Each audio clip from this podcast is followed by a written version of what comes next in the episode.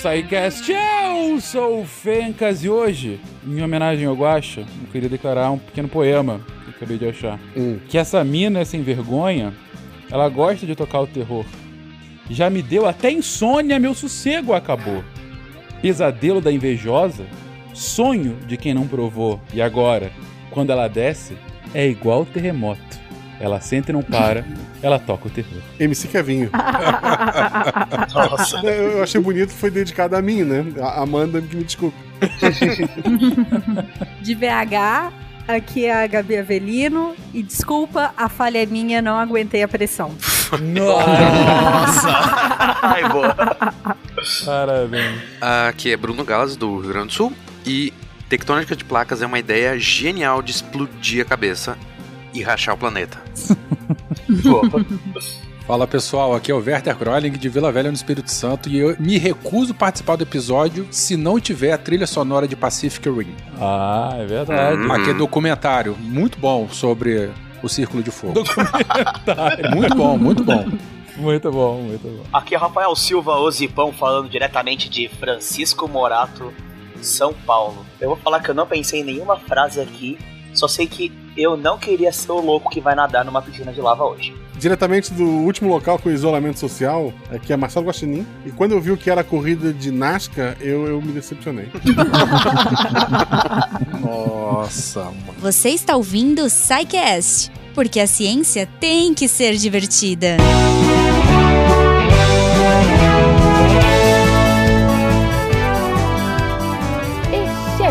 chegamos a mais uma sessão de recadinhos do SciCast. Eu sou a Jujuba. E antes da gente ir pro episódio, eu quero lembrar vocês que estamos na nossa reta final aí da promoção do Cambly, gente. Então, se você quer aproveitar 50% off, a maior promoção até este momento é, do Cambly para vocês, no plano anual, você entra lá no cambly.com, C-A-M-B-L-Y.com, usa o nosso código SciCast50OFF e você vai ganhar, além de uma aula na faixa para testar e se apaixonar, você vai ganhar também, olha aí, 50% de desconto no plano anual. Então, cara, é a oportunidade. Sério, se você ainda estava pensando, se você na, na dúvida, hoje, ó, tá acabando o mês, tá acabando essa promoção. Então, aproveita, corre lá, conhece o Cambly, aquela plataforma, né, que conecta professores nativos de inglês a você com qualquer eh, nível de inglês, qualquer dificuldade que você tenha, qualquer vontade de aprender. Ah, eu quero business. Ah, eu quero, sei lá, aprender a falar the book is on the table. Cara, não importa. Os professores do Cambly são incríveis, estão preparados e super dispostos a ensinar você. E eu sou apaixonada por eles. Eles são muito divertidos, são muito engraçados. Tem muito assunto aleatório. A gente, eu converso às vezes com os ouvintes que eles vêm me contando assim: Nossa, achei um professor que falava de um assunto X. Eu já achei astrônomo, já achei físico nuclear. É, Cara, é muita coisa legal. Então, assim, demorou. Entra lá no site cambly.com, usa o nosso código SciCast50OFF e aproveita, porque o mês tá acabando. E se você perder essa oportunidade, eu não sei quando vai voltar. Então, fica aí a minha sugestão. tá bom? Se você quiser mandar suas sugestões também, suas dicas, recadinhos e amor, ou o que você quer falar pra gente, contato arroba naquele Fala Que Eu Te Escuto, ou arroba no Twitter e no Instagram. E claro, o jeito que a gente gosta mais e que a gente interage mais aí é pelo post do episódio. Então você entra lá no site do Deviante, vai no episódio, clica lá no episódio do dia e lá no final da rolagem vai ter, além do- do- dos links aí, né, do, do Cambly, pra você, que de repente você, ah, tô com preguiça, não lembro qual foi o código que a Jujuba falou, não tem problema, vai lá no post. E você, além do código do Cambly, você também vai ter o- a sessão de comentários e a gente quer saber o que, que você achou do episódio. Mandem seus GIFs, mandem suas dúvidas, mandem suas sugestões e seu amor pro seu podcast preferido, tá bom? Eu tô empolgada hoje, gente. Desculpa, final de mês. É, eu também quero lembrar vocês, nossos lindos, que apoiam o projeto a partir de um real pelo PicPay, Padrinho ou Patreon, que vocês também ajudam a ciência a ser mais divertida e ao Deviante continuar no ar com todos os projetos que a gente tem por aqui. Todos os projetos incluem também os textos da semana. Olha só que a Deb vai estar linda, maravilhosa, como sempre, com aquele bom humor. E fiquei sabendo que ela tá empolgada essa semana, então ela tá falando no final desse episódio aqui todos os textos da semana do jeito Deb de ser. Então vamos ficar até o fim, vamos ouvir a Deb e vamos mandar uma pra ela também. Beijo pra você, Deb. Beijo pra vocês, ouvintes. Um ótimo final de semana e até semana que vem.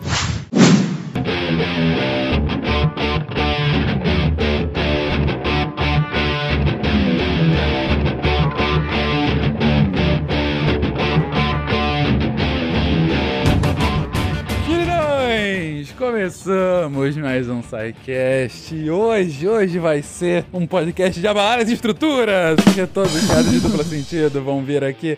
Falaremos hoje de tectônica de placas, falaremos hoje de terremotos, falaremos desses movimentos que o nosso planeta faz e faz com que a terra se mova, com que a água se mova, com que tudo se mova, às vezes mais do que a gente gostaria. E antes de qualquer coisa, eu queria tirar uma dúvida. Quando a gente marcou o episódio, tava lá, eram placas tectônicas. Abro a pauta tectô tectônica de placas. Qual é a diferença? Tem uma diferença? Tem um modo mais correto de dizer? É porque placas tectônicas são só as placas. Uhum. E a tectônica de placas é tudo, porque aí a gente tá falando do, do tudo que envolvem as plaquinhas tectônicas tectônicas. Ah, Melhorou? da movimentação. É. Então, Da movimentação, do tipo de encontro ou separação, né? Das consequências dessas, desses eventos. Isso. Entendi. As Dos forças encontros. envolvidas para que haja a movimentação e assim por Sim. diante. A gente tá falando de tectônica de placas tectônicas. Exatamente. Entendi.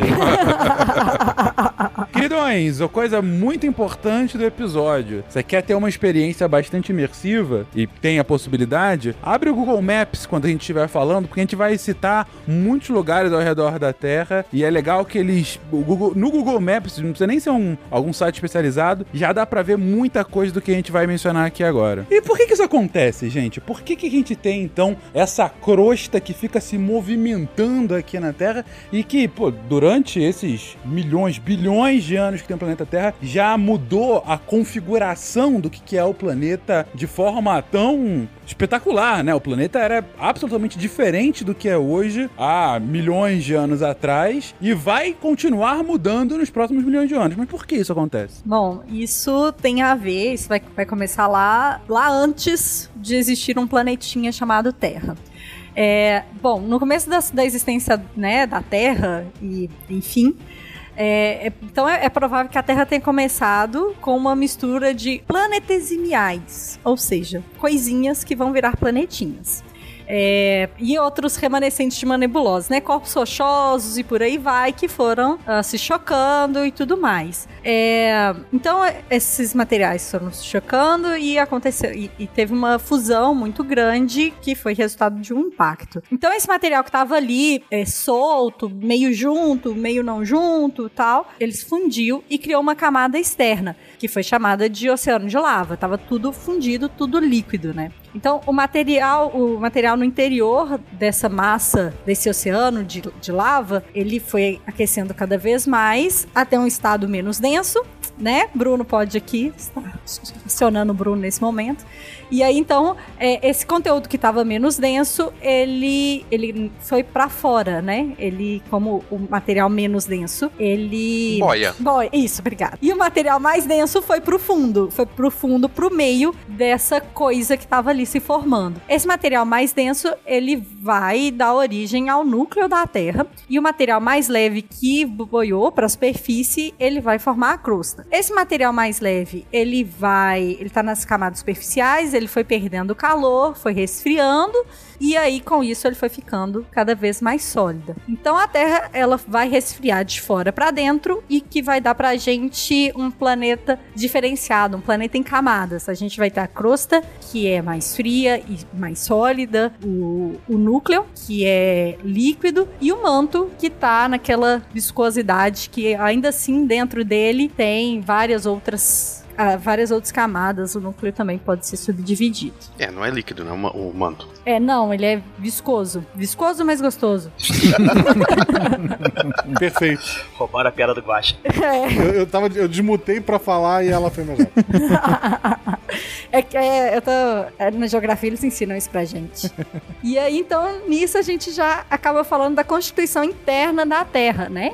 Que é feita, que é composta a, a grosso modo dessas três partes. O núcleo, que ele é composto de ferro, que é mais denso que a maioria dos outros elementos, e aí é, esse ferro naquela época lá do oceano de lava e tudo mais, correspondia a mais ou menos um terço do material do planeta. E aí, junto com alguns outros elementos como o níquel, eles foram se unindo nas camadas mais internas e aí vão formar ah, o núcleo, que aí tem um núcleo que é externo e outro externo, mas o núcleo começa a mais ou menos 2.900 quilômetros de profundidade, e aí ele é líquido nessa parte externa e sólido na região do núcleo central ou núcleo interno que vai a partir dos 5.200 quilômetros de profundidade até o centro da Terra. Então, do centro da Terra, né? Do, do centro, bem, no meio mesmo do planeta, a gente tem então um núcleo, bem núcleo mesmo, de 200 quilômetros mais ou menos de, de espessura, né? Essa camada, ah, que é uma região sólida, né? Composta pelos materiais mais densos. E aí, Ferroso, né? É, Ferroso, mais denso, núcleo ferroso. ferroso de fato.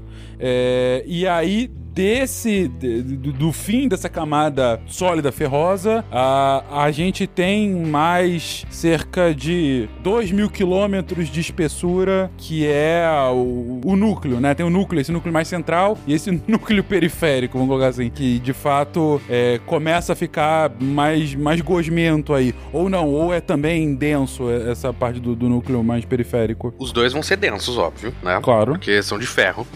Aham. E só que o núcleo interno, é, apesar de ele ter uma temperatura mais alta do que o externo, a gente geralmente relaciona estado físico no nosso cotidiano com estritamente com temperatura. Se eu tiver água ah, entre 0 e 100 graus Celsius, ela vai estar líquida, né? Pra- Sim. na nossa concepção mundana aqui a uma atmosfera de pressão. Só que lá no núcleo interno tu tem uma pressão absurdamente muito alta, que imagina é o planeta inteiro empurrando e fazendo pressão em cima do núcleo, e isso faz com que ele, mesmo a uma temperatura absurdamente alta, ele seja ah, sólido. Então, só que lá no meião é sólido. Só que vai um pouco pra fora, tu ainda tem ferro, só que a pressão é menor, porque tu tem menos camadas de terra em volta, né? Uhum. Mais longe do centro do núcleo. Então, como a pressão é menor e a temperatura também é- ainda é muito alta, tu vai ter, tu não tem mais é, estado sólido, mas líquido. Uhum. Bruno, uma, uma pergunta, cara, uma dúvida que eu sempre tive e hoje você vai me responder pra mim e pra dezenas de milhares de ouvintes. Pressão, É, meu Deus. Pressão, pressão. Cara, o buraco mais fundo que a gente já cavou tem o quê? Uma centena de quilômetros? Não. Não, chega a Não, uma acho que dúzia. são 11, 12. Uma dúzia Lá na de Rússia. quilômetros. Nós falamos Sim. disso no episódio que a gente conversou sobre. que a gente falou de Sim, oceanografia. verdade, verdade, verdade. É, verdade. lá na Rússia, um buraco de exploração, eu acho que são 12 quilômetros. 12 É, quilômetros. 14, alguma coisa assim, não é muito não. E já tava um negócio muito complexo de continuar. Até porque eles falaram, "Pô, a gente tá gastando muita grana pra cavar um buraco. Não. Mas realmente e- é bem, bem complexo. E por mais que a gente vá, sei lá, nas fossas marianas, né? Lá, ó, o mais profundo que a gente consegue ir. Enfim, a gente tá ali a. É muito, muito distante ainda no núcleo. Ah, Como que a gente sabe que o núcleo, lá no fundo, no meio, ele de fato é ferroso e sólido, mas aí começa a ficar mais aquoso, começa a ficar mais líquido quando vai saindo? Então, a gente consegue ver por terremotos, tá? Por sismos, abalos, terra dando uma chacoalhadinha. Ah, a gente sabe aonde foi isso e a uma distância, sei lá, tô- exemplo, 100 km depois, tu com um sismógrafo, né? um aparelho que vai medir a vibração, tu consegue medir em vários eixos essa aceleração e a velocidade de propagação da onda. Quanto tempo ela vai levar da onde surgiu, aonde foi o, o epicentro, né? E até onde tu tá. A partir disso, a gente consegue ver a velocidade de propagação da onda e pela velocidade da propagação a gente sabe mais ou menos a densidade do material que ela está se propagando. Tanto que, por exemplo, se eu é, lá, bater palma ou falar, a velocidade do som que vai se propagar no ar vai ser de 340 metros por segundo. Mas se eu bater num, por exemplo, trilho de trem ou botar o ouvido no trilho de trem, eu consigo ouvir ah, o som. O som vai se propagar muito mais rápido. Porque a densidade daquele material é maior. Então, Sim. quanto maior a densidade, mais rápido os- ah, uma onda mecânica vai se programar. Vai, poxa, programar não, perdão. Vai se propagar, tudo bem? Uhum, uhum. Então, com isso, a gente sabe mais ou menos a densidade do material que aquela onda percorreu.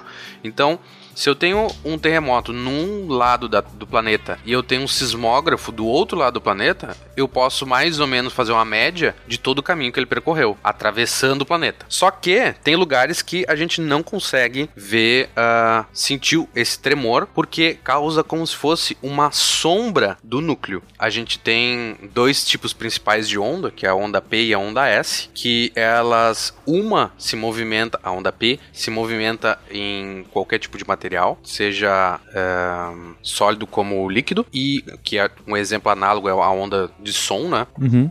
E a onda S, ela vai ser como se fosse uma corda. Então, ela vai fazer uma, uma- um movimento de senoidal, digamos.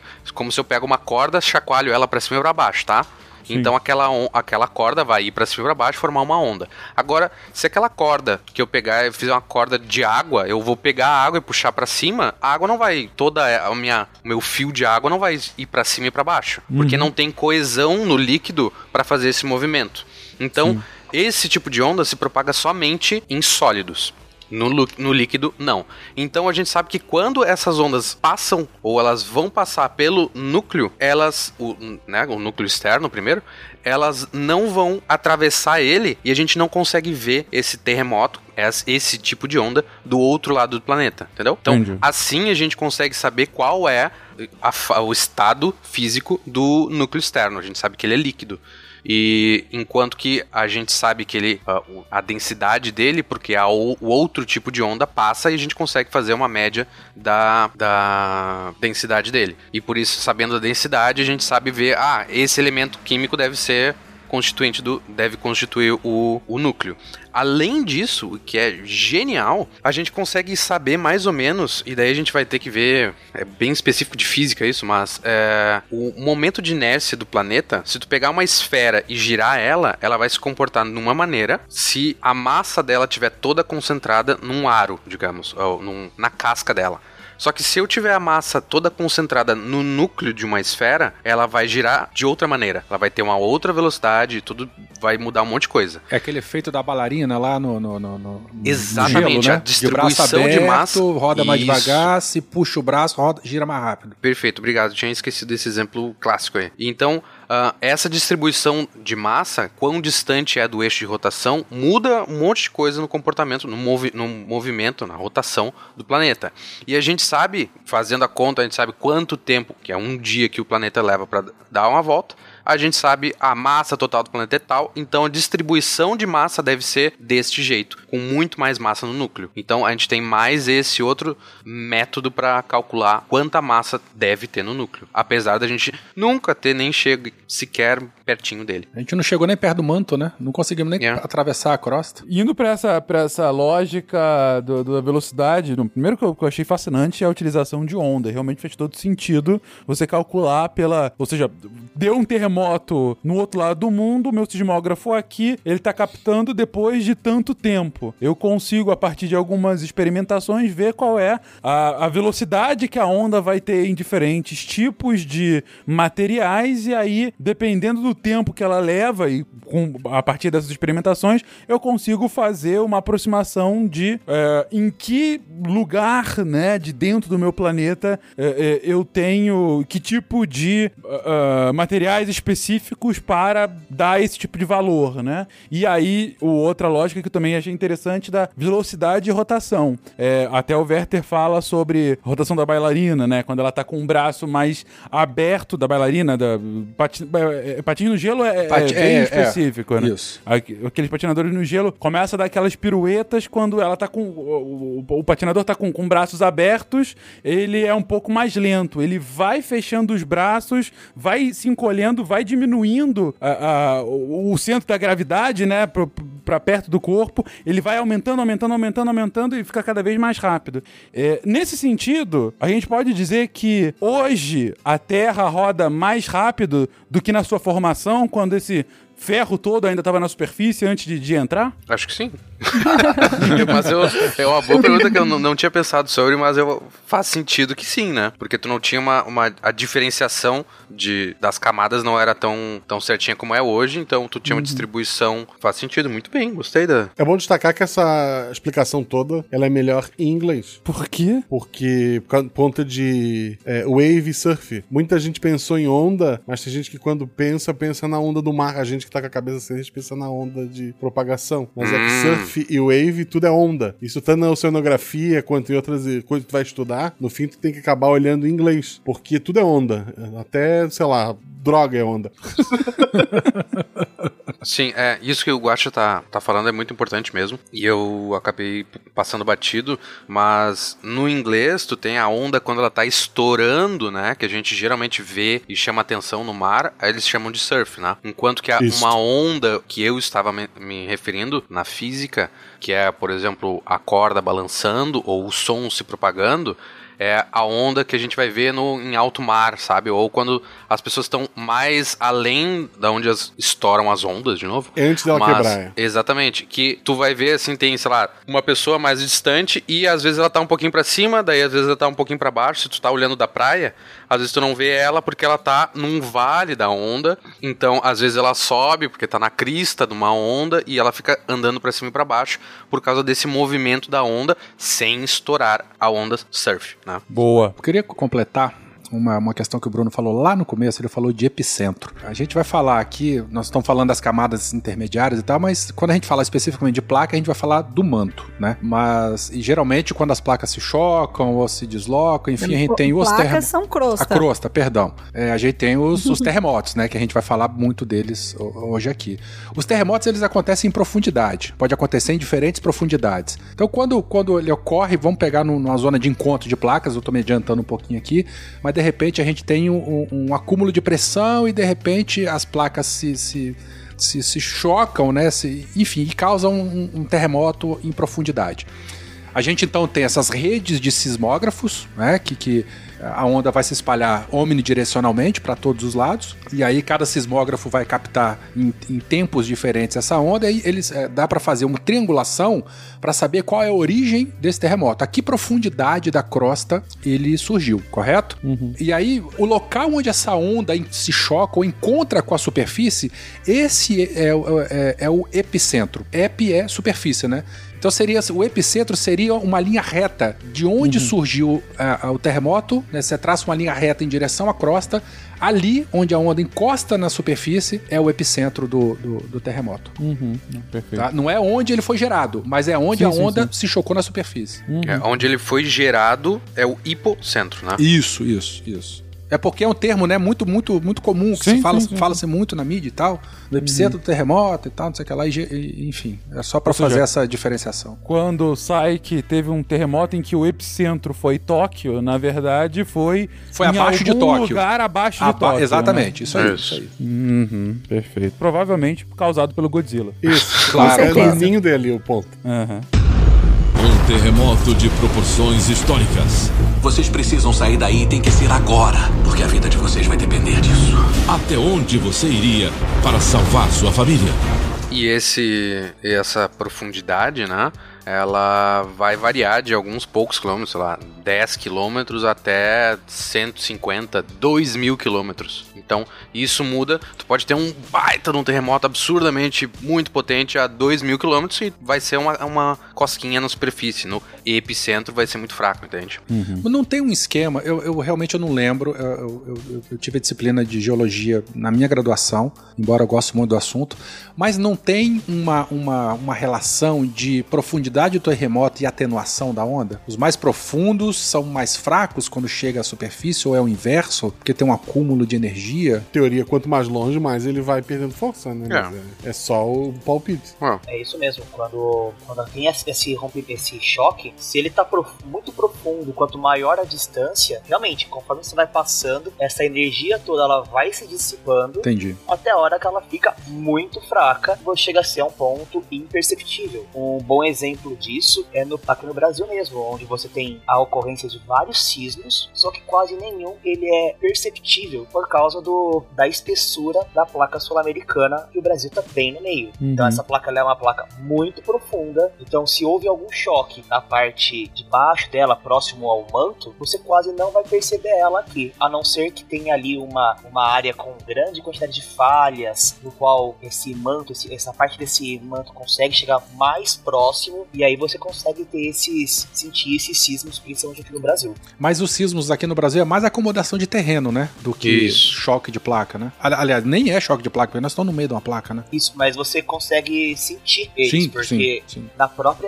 dorsal mesoatlântica, né, que é aquela, aquela parte, parte que vem entre, bem no meio do Oceano Atlântico, quando ela tá se afastando, que você tem a, toda a acomodação, você sente essa, essa onda durante praticamente toda a placa sul-americana, só que no Brasil, principalmente na região do Nordeste, você tem muitos bolsões de ar. Reverbera de ali, ar né? aí. Dá uma. Aí, rever... aí você acaba sentindo exatamente esse efeito de eco ali, você acaba sentindo bem ali também. Era justamente Mas- isso que eu ia perguntar pra vocês, Zipão, se tinha algum lugar do Brasil em que a gente fosse mais suscetível pelas falhas. Então, no Nordeste, tem alguns bolsões que deixam a gente um pouco mais suscetível. Isso. E também aqui em São Paulo, a gente consegue sentir muito. Teve um episódio que teve um terremoto no Chile. Você conseguiu sentir em São Paulo, aonde na Avenida Paulista você via prédios, você via objetos caindo. Tudo isso por causa dessa, zon, dessa reverberação que tinha do dessa onda sísmica, aonde houve esse, esse, essa liberação de energia até ela chegar no lugar que você conseguia não sentir mais. É claro que não são todos os terremotos que a gente consegue sentir aqui no Brasil, graças a Deus, porque nós não temos nenhuma infraestrutura que aguente tanto. Eu tô pra dizer, eu acho que eu já comentei em algum outro- episódio. Eu morro de vontade de sentir um terremoto. Eu queria muito ver, né, sentir a sensação da terra tremer. Mas é como você falou, não aqui no Brasil. Porque aqui, hum, se tiver, já falar uma coisa, viu, Werther? Eu fui pro, pra Santiago Nó, que massa. 2014. No dia que eu cheguei, teve um, um sismo de 6.7, 6.8, que é algo que você sente, que você consegue ver acontecendo. E eu vou te falar, eu não senti absolutamente nada. Pô, eu morro de vontade de estar numa O pessoal área do meu assim com grupo, terremoto. todo mundo começou. Não, você sentiu? Não, eu senti. Você sentiu? Não, não, não senti. não sei se é porque onde eu moro aqui, se você. Se um trem passa numa linha de trem, é próximo, passa e eu já sinto. Então, um sismo desse eu não ia nem sentir mesmo. Tu é insensível mesmo, Zipão. É. Em 2005 eu estive na, no arquipélago de São Pedro de São Paulo. É aquele né, pedacinho de terra lá que tá na metade do caminho entre o Brasil e a África. Ah, legal. E ele tá na beirolinha da Cordilheira Mesoatlântica. Tá assim, a gente se afasta, sei lá, 30 metros da ilha, nós estamos a 300 metros de profundidade. Se você se afastar 100 metros, a gente já tá numa lâmina d'água de 3 mil e poucos metros de profundidade. É um cagaço da porra mergulhar lá. É, é, assim, é, é assustador. E lá, nesse local, é, é a caracter... uma das características é que tem muitos sismos, né? E a casinha lá era toda é, é, é, projetada para aguentar terremoto e tal, não sei o que. Ela fiquei 30 dias lá, eu não senti um filho da puta num terremoto, bicho. Sacanagem, sacanagem. E eu fiquei na, ali, ó, em cima da, da Cordilheira Mesoatlântica, mas não, não- não rolou comigo. Aí ele descobre que no dia seguinte teve um sismo. é, pois é. Hoje não, Faro. Ah, olha, dado que eu tô aqui em São Paulo e pra chegar qualquer coisa vindo do Chile até Vitória, até no Espírito Santo, né, até Vira Velha, teria que passar por aqui. Werther, para de desejar isso, por favor. Eu não quero desejar um, um- um terremoto aqui em São Paulo, não, por favor. Não, mas olha cá, eu, eu não quero sentir aqui, não. Eu quero estar lá no Chile, eu quero estar lá na Islândia, sacou? Quero estar lá no Japão. Onde eles tenham todo um alerta, plano de fuga. Claro, não, é lá, não quero estar doido, não quero sentir aqui, não. Não quero. É, eu fui não. em Tocopilla, na, na costa norte do Chile, e a cada quadra, assim, cruzando uma avenida, tem uma placa grande dizendo ah, cuidado com tsunamis, e tem todo o plano de fuga com torres com aquela sirene, sabe? Então, se der al- alguma coisa, tu tem 10 minutos pra chegar, sei lá, sei lá quantos metros até um, um, um abrigo, assim. Nas ruas de Santiago, por causa dos riscos de terremoto, você tem na cidade inteira escrito rota de fuga, ponto de encontro, mostrando quanto te- qual que é o ponto de encontro mais próximo de onde você está. Tudo isso, uma tecnologia aqui no Brasil, se cair alguma coisa, você fica assim olhando. Ah, deixa eu jogar uma bad vibe, não sei. Aqui em em Nova Lima tem no centro todo ponto de encontro, rota de fuga. não falo pelo quê, mas São tem vários. 500, são outros 500. É, Não, só alguns pontos. Primeiro, o Werther compra uma máquina de lavar dessas grandes, senta nela, vai ter uma experiência bem parecida. Segundo, é... o Zipão é de Minas, não? Não, eu sou de São Paulo. Ah, tá. Então o trem era o veículo mesmo, tá? Eu fiquei nessa dúvida. O trem era o veículo Sobre mesmo. o que, né? que ele tava dizendo. Então é o veículo, ok, obrigado. Porque em Minas é o único lugar que se chama trem só de locomotiva, né? O trem mesmo você não chama. Não. É, Trem então, é trem podia ser também. qualquer coisa, então eu fiquei nessa, nessa dúvida. O trem é o sujeito indeterminado. É, Mas, gente, eu sou filho de mineiro, tá? mas inclusive o Eu sou filho de automóvel, mineiro. o automóvel, o, o veículo também. É verdade. Mas vamos lá. Eu- Eu desvirtuei absolutamente a pauta toda com as minhas perguntas pro Bruno, A culpa mas. é tua. É. É, tá- absolutamente, mas enfim. A gente, há alguns minutos atrás, estava começando a falar sobre o núcleo, de fato, do que, que ele era composto. E aí chegamos no manto. Manto mais ou menos a 3 mil quilômetros de profundidade, né? É, É o limite Isso. inferior, né? Uhum. é, de baixo pra cima, né? Uhum. Ele. Então, o manto é o que tá ali no meio do caminho, é a zona intermediária, e aí ele é formado, né? Depois que os materiais mais leves eles vão pra, cro- pra crosta e os pesados pro núcleo, o que sobrou tá ali no manto. É, tem ma- materiais como magnésio, também tem um pouco de ferro e tem muito silício. Aí a espessura vai dos 40 aos 2.900 quilômetros de profundidade. Por fim, a crosta, crosta, olha os R's me sacaneando. Arvorinha. Ah.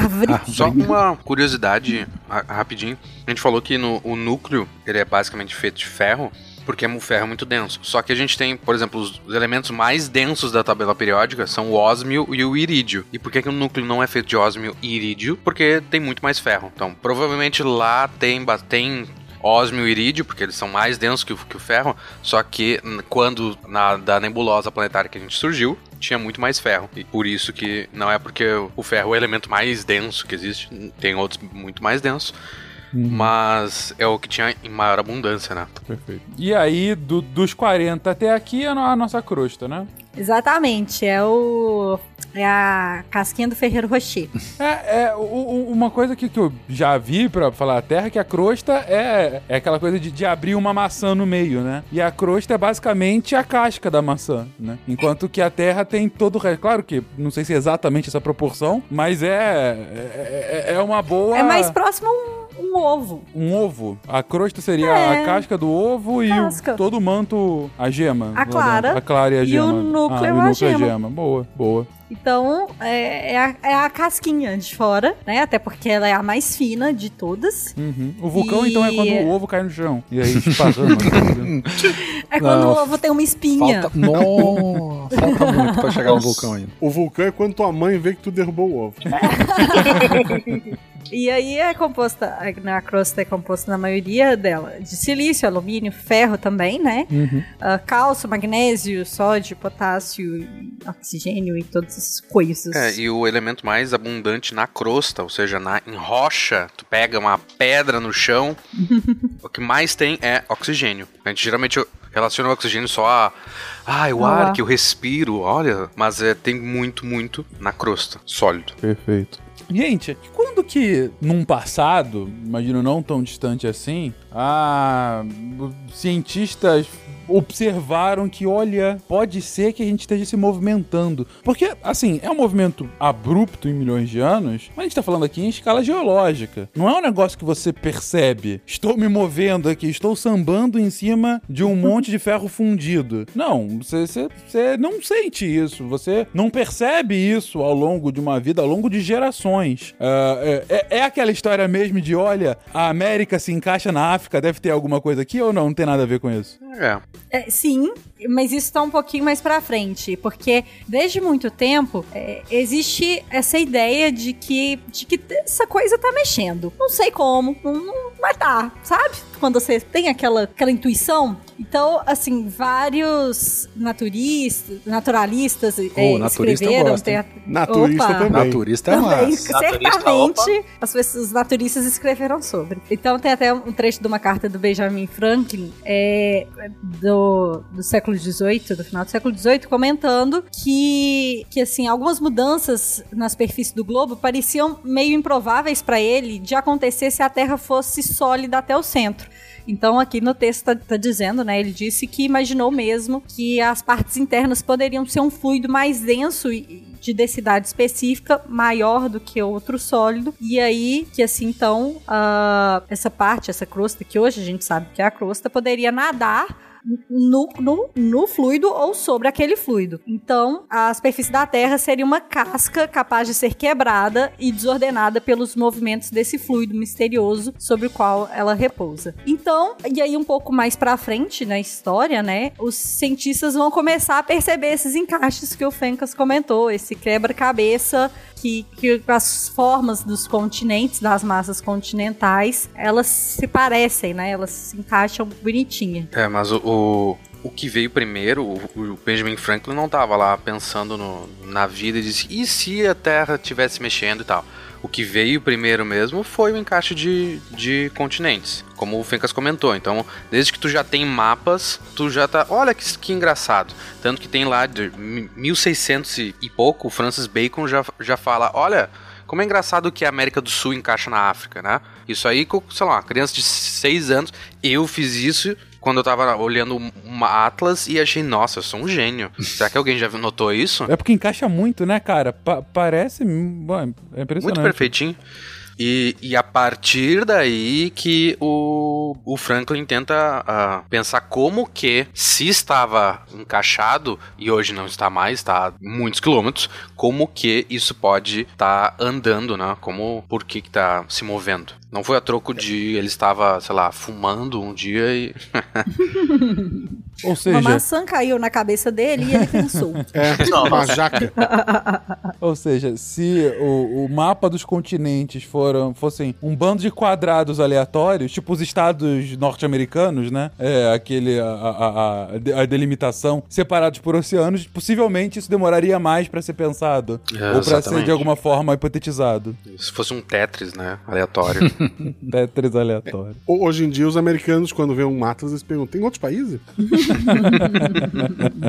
A região metropolitana da América do Norte. que horror. Grandes Estados Unidos. Grande, é. A Baixada, né? Baixada Americana.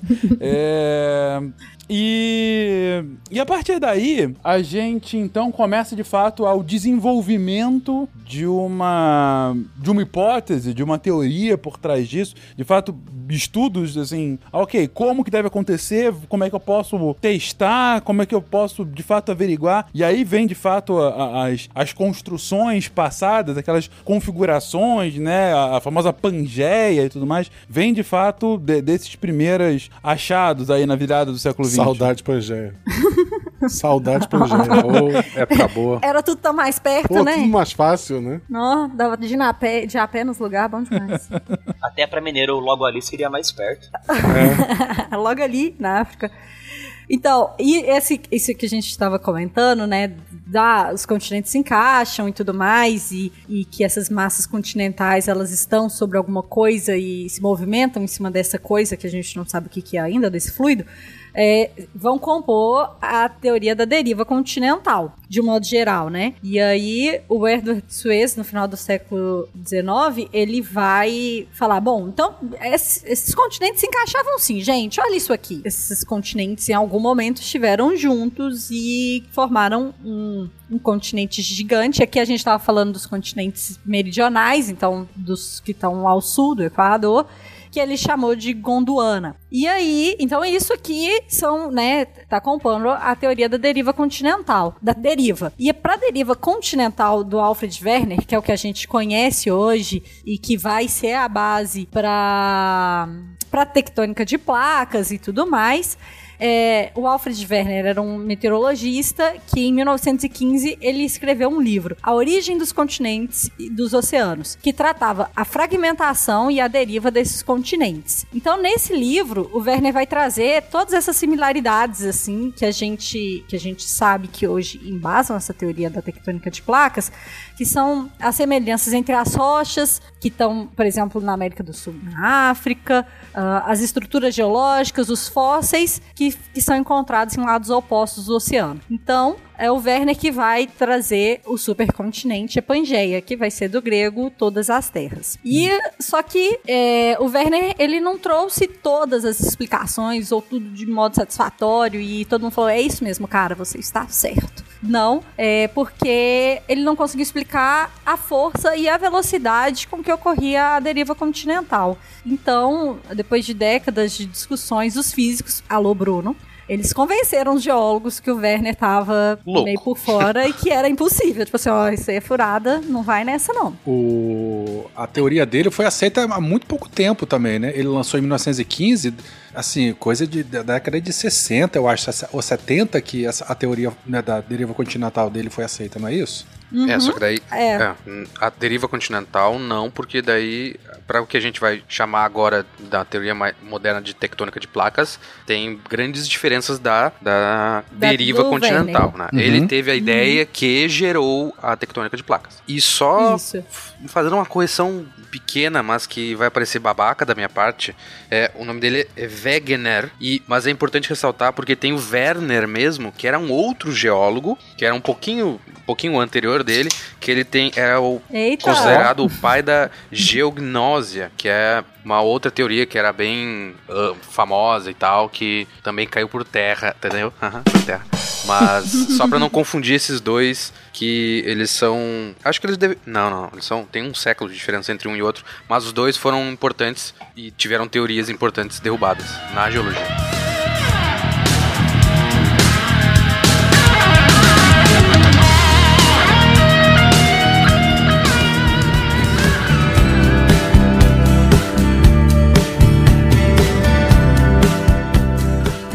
Wegener acaba fazendo Wegener. essa hipótese é, e vai testando essa teoria da deriva continental e que, pelo que eu tô entendendo, não é só baseado no encaixe, né? Você tem outros elementos que ajudam a, a, a- a definir se isso de fato acontece ou não. Eu digo, outros, outros indícios, vamos colocar dessa forma. Isso. ah, o que vai embasar né, a, a teoria da deriva, além do encaixe, é, são as semelhanças em- geológicas de, por exemplo, a idade das rochas, a orientação das estruturas dessas rochas, a presença dos fósseis idênticos, aí aqui no caso é de um réptil que, que existiu há 300 milhões de anos, e aí nesse caso ele foi encontrado só na África e na América do Sul. Então sugeriu que ele, que em algum momento essas, essas duas proporções da Terra foram uma coisa só e que esse réptil podia andar livremente e que não ele não atravessava uma ponte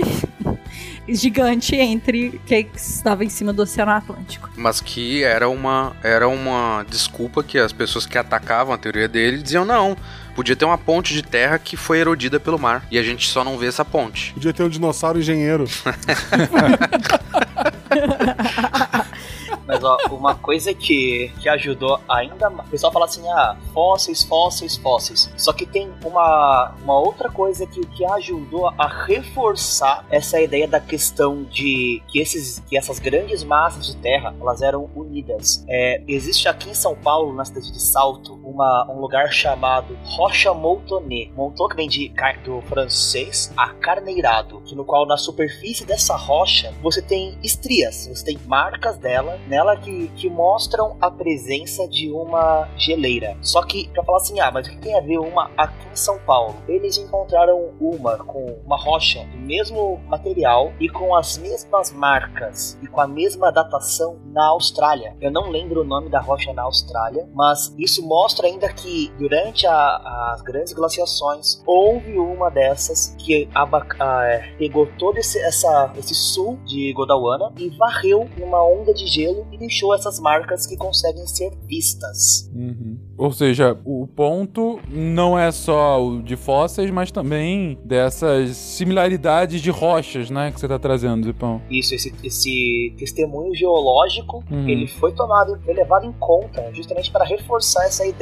Reforçando. para as pessoas que ainda não achavam que estava acontecendo. Isso aconteceu realmente, que isso não era fruto da imaginação de uma pessoa e foi real. Eu Achei interessante até a brincadeira do Guache, que eu tô pensando até agora, o tamanho da ponte pra, projetada pelos engenheiros dinossauros pra, pra dar. O tamanho do chapéu do dinossauro, aquele capacete de proteção.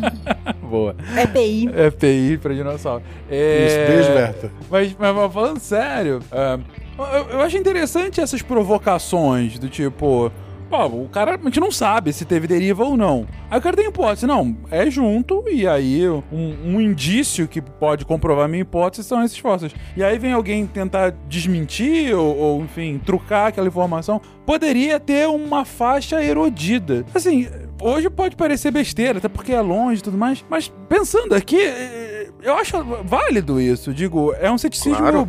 É é um ceticismo bacana, do tipo, olha, será? Será que não tem nenhuma outra explicação do porquê a gente achar esses fósseis em continentes distantes, sabe? É. É mais fácil, né? Mais plausível acreditar que tinha uma faixa de terra do que um continente inteiro ter se movido. né? Sim, sim, sim, sim. E aí a gente viu que, é, ao longo do tempo, que outros indícios foram sendo coletados e essa hipótese foi se é, é, fortalecendo e hoje é o, é, é o padrão, né? É o padrão científico para a área, sim. Tem, estamos aqui nessas placas tectônicas que, que se mexem. Os, a- os alunos em Floripa perguntavam se não dava pra remar a ilha de Santa Catarina, né? Floripa, pra um lugar melhor. Rebocar, né? Aí eu dizia que não, porque a ponte prendia ela. Ah, Naquele tempo a gente podia usar ironia, gente. Hoje já, já não é mais aplicável. Ma- Mas teve algum pulo do gato que é um momento que a gente falou, olha, realmente a gente tem agora um fato inequívoco que consegue, que, que é a melhor explicação possível para todos esses indícios que a gente levantou. Bom, então, o, o grande problema, assim, é, o maior questionamento da teoria da deriva continental era, ok, como? Como que esses continentes estão andando de um lado pro outro assim? O que, que é isso? Desfilando? Como? E aí, é, e era a, a- a pergunta era qual é essa força motora que é que tá movimentando esse pedaço gigante de terra. Então, ah, as, as coisas começam a mudar quando os cientistas vão perceber a convecção do manto e que a convecção do manto da Terra tem força suficiente para puxar e empurrar os continentes. Só que nesse caso de puxar e empurrar os continentes, quando a gente vai pensar pela convecção do manto, é, parece, e aí leva a entender, que a gente ia estar expandindo a crosta. Porque se se na convecção a gente vai ter aqui o. Vou começar de baixo para cima. Então a gente tem o material que aumentou a temperatura, ficou menos denso, subiu. E aí ele vai, ele acaba sendo arredado pro lado pelo novo material que aqueceu, expandiu, ficou menos denso e subiu. E aí nessa movimentação lateral seria a força da movimentação dos continentes. Tanto que ah, dá pra fazer uma fazer isso em casa, não com continentes, mas pega uma panela, bota a água, bota no fogão e daí pode botar alguma coisa em cima pra que boie, sei lá. Eu não sei porquê, mas me vem na cabeça serragem. Acho que isso não é muito. mas às vezes dá pra fazer com massa. Sabe aquela- É. aqueles É gravatinhas mais de fácil massa? ter um continente que serragem aqui em casa, mas É. Mas co- como a água tá esquentando lá embaixo, né, no, no, no fogo, assim como o manto tá en- esquentando lá embaixo em contato com o núcleo, ele vai esquentar, vai expandir, vai ficar menos denso, subir e a parte que tava em cima, que tá agora mais densa do que a- o pedaço novo que subiu, vai descer. Isso vai formar na parte de cima, né, no superior da água ali, vai formar ah, como se fosse umas forças laterais e dá pra ver se tu botar essas pedaços de massa, não espaguete, né? Mas ah, massa ou serragem na água, dá pra ver que elas são empurradas pra borda, pras laterais da, da panela. E é essa força lateral que move, como a Gabi tava ah, explicando, né? Acho que fica mais, um pouquinho mais. ah, É, Não com serragem, mas com massa dá pra ver. Pudim, é, pudim não, mingau de maisena ou mingau de chocolate. Faça isso e observe que você vai ver esse fenômeno direitinho. Sem Sem serragem. serragem. Vamos fazer uma coisa que dê pra comer É. depois. Então você faz aquele mingau de leite, maisena e, e chocolate e, e dá pra ver direitinho essas rachaduras assim na parte central da panela e, e cria uma nata em volta, né? E essa nata vai se deslocando pros lados e criando casquinha mais grossa, onde ela esfria mais. Dá pra ver direitinho esse fenômeno que o Bruno explicou. Façam um mingau Isso. e observem isso. E aí deixa eu falar qual que é o problema dessa ideia. Porque se então tá subindo aqui esse material que ele tá menos denso, e aí ele tá somando a crosta terrestre, porque até então a gente não sabe de nenhum nada que tá sendo destruído, então a, a crosta terrestre, o planeta estaria expandindo, porque cada vez mais tá vindo material e em nenhum lugar a gente achou onde esse material volta pra dentro da Terra. E aí, beleza, a gente seguiu deixando a, a deriva continental meio de lado porque a gente tinha esse, essa questão.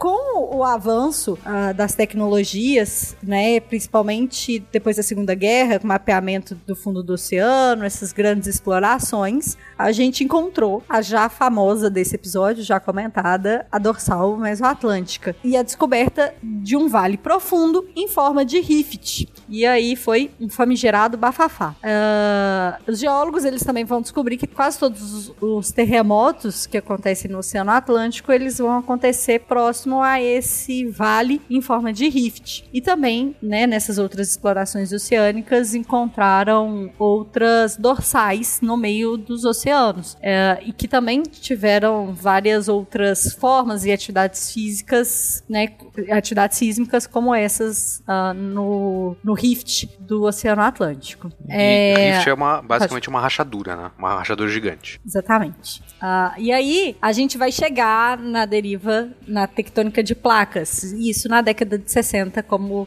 o Werther comentou. E aí vai ser o Harry Hess e o Robert Dietz. Aí eu não sei pronúncias, desculpem. Mas olha só, sobre isso que a Gabi falou, é, lá na segunda, depois da Segunda Guerra Mundial, quando o, já estava esquentando aquela história de Guerra Fria, os Estados Unidos estava já instalando vários sismógrafos ao redor do mundo para monitorar testes nucleares da União Soviética, assim como usando barcos ah, pra, com sensores magnéticos gigantes no oceano para ver se eles captavam submarinos, certo? Então, primeiro eles acharam esse relevo muito bizarro, que tu não vai esperar uma cordilheira, a maior cordilheira do mundo fica no meio do mar, né?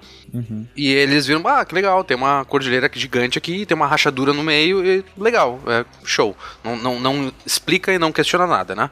Mas teve outra coisa que vai ser muito importante, que é o padrão magnético zebrado, tá? Que com- como eles estavam procurando submarinos, eles viam se tinha alguma coisa. Tu bota como se fosse um imã embaixo do navio, tá? E daí, se esse imã é puxado pra baixo, tem algo que tem, tem al- algo metálico, né? Ou que tá ah, somando ao teu campo magnético. E às vezes esse imã é empurrado um pouco pra cima. Então tem algo indo contra o teu imã. E eles viram que isso, cruzando o Atlântico, seguia um padrão que eles chamaram de padrão magnético zebrado. Então, é zebrado porque são várias listas. Então, eh, eles pintavam um mapa de preto e branco, preto e branco, onde, sei lá, preto, eh, eh, o imã ficava era puxado para baixo e branco quando o imã era repelido para cima. Então, isso significava, eles viram que esse padrão se repetia à direita e à esquerda dessa dorsal, dessa cordilheira, desse rift gigante no meio do mar. E o que, que significava isso?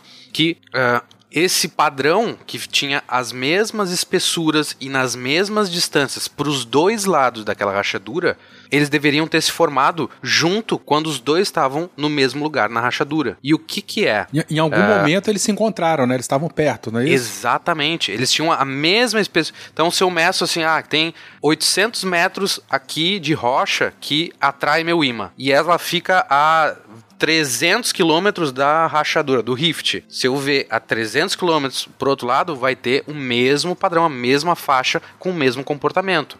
E é bem certinho isso. E, e, eles, poxa, tá, e aí? Então essa rachadura no meio do oceano deve significar alguma coisa. Não é só uma cordilheira e, e montanha e vale e etc. Tem que ter algum significado isso, em alguma relação com o padrão zebrado. E daí eu acho que agora a, a Gabi ia falar do, da conclusão de tudo isso.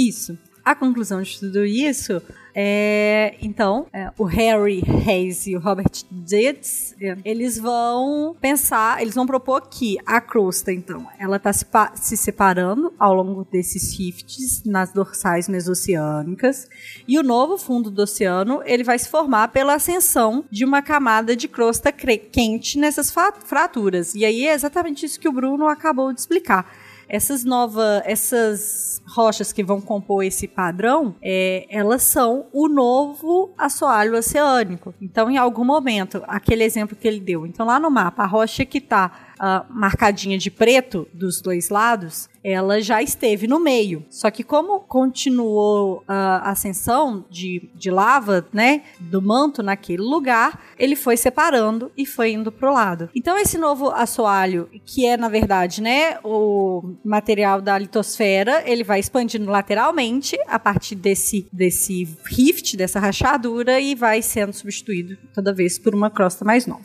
Então forma uma nova crosta. E aí a gente tem a explicação que vai corroborar lá com a ideia de que o planeta está crescendo, está expandindo, mas a gente sabe que não está. Então alguns outros geólogos eles vão vão propor que em algum lugar esse assoalho ele estava sendo reciclado, ou seja, ele estava voltando para dentro do manto e virando é, lava de novo. E aí a, o que eles propuseram é que isso estava acontecendo acontecendo nessa, nas áreas que tinham grande atividade vulcânica e sísmica nas margens da bacia do Pacífico. E aí, então, em 65, é, vai ser descrita pela primeira vez a tectônica uh, do globo em termos de placas rígidas que vão se mover sobre a superfície da Terra. Quem escreve isso é o J. Chisel Wilson, Uh, que ele vai caracterizar então é, três encontros, três limites dessas placas rígidas que elas vão separar, se aproximar ou deslizar lateralmente umas às outras. Cara,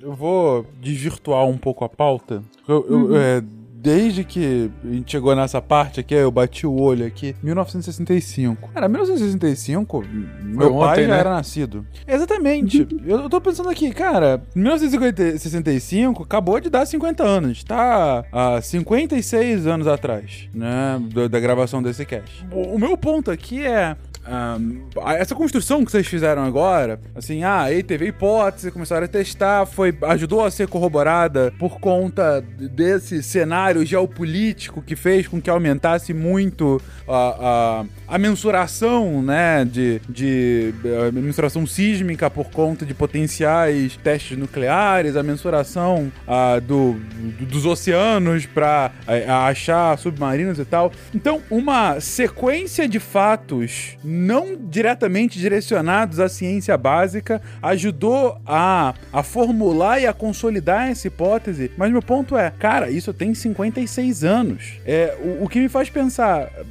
que tipo de outras hipóteses absolutamente que parecem óbvias hoje pra gente, mas que quando chegar, sei lá, daqui a 30 anos, será que a gente vai ter alguma nova hipótese sobre a Terra que, que é um negócio tão óbvio, tão óbvio, mas que ninguém ainda tinha de fato conseguido testar, sabe? Porque é, é quando eu aprendi isso no colégio, pra mim era um negócio, ah, não, isso aí é três séculos que a gente já sabe que, é, que é, uhum. as placas são assim e tal. E não, cara, foi ontem. Foi foi ontem isso. Eu tô realmente impressionado o quão recente é o desenvolvimento uh, desse conhecimento, né? E a consolidação desse conhecimento de algo que, ok, não dava para saber que terremoto é por conta de placas tectônicas boiando em cima de, sabe, material denso, líquido. É, é... Mas, de qualquer forma, é um fenômeno que a gente sente já há algum tempo, né? Digo, desde que o ser humano é ser humano, ele sente terremotos de uma ou outra forma e, e, e, ainda assim, só agora que a gente tem realmente a consolidação do conhecimento, né? Desculpa, eu tô aqui e eu, voando. Não, um mas é, é, maravilhoso isso, né? Eu concordo contigo. É, é incrível que faz tão pouco tempo, né? E além disso, eu tava conversando com um professor aqui da URGS, ele me contou que ele entrou na graduação no início da década de 80. E como tu falou, ah, faz 50 e poucos anos, isso aí foi em 1960 e tal, tararara. Só que em 1960 foi feita a proposta disso. Até todo mundo debater, até aceitarem. Então, quando ele estava na graduação, ainda era ensinada a teoria anterior. então, ele- 20 anos depois dessa do, do artigo do Hess e do Dietz, te- eles ainda estavam ensinando na graduação de geologia, ainda tinha eh, o que eles usavam bastante era a geossinclinal. Então tu tinha várias, tu tinha uma teoria específica e pontual para dizer por que, que acontecem terremotos, uma teoria específica pontual dizendo para que como que surgem montanhas, uma teoria como na, vulcões. Então tu tinha várias teorias pequenininhas que explicavam fenômenos isolados.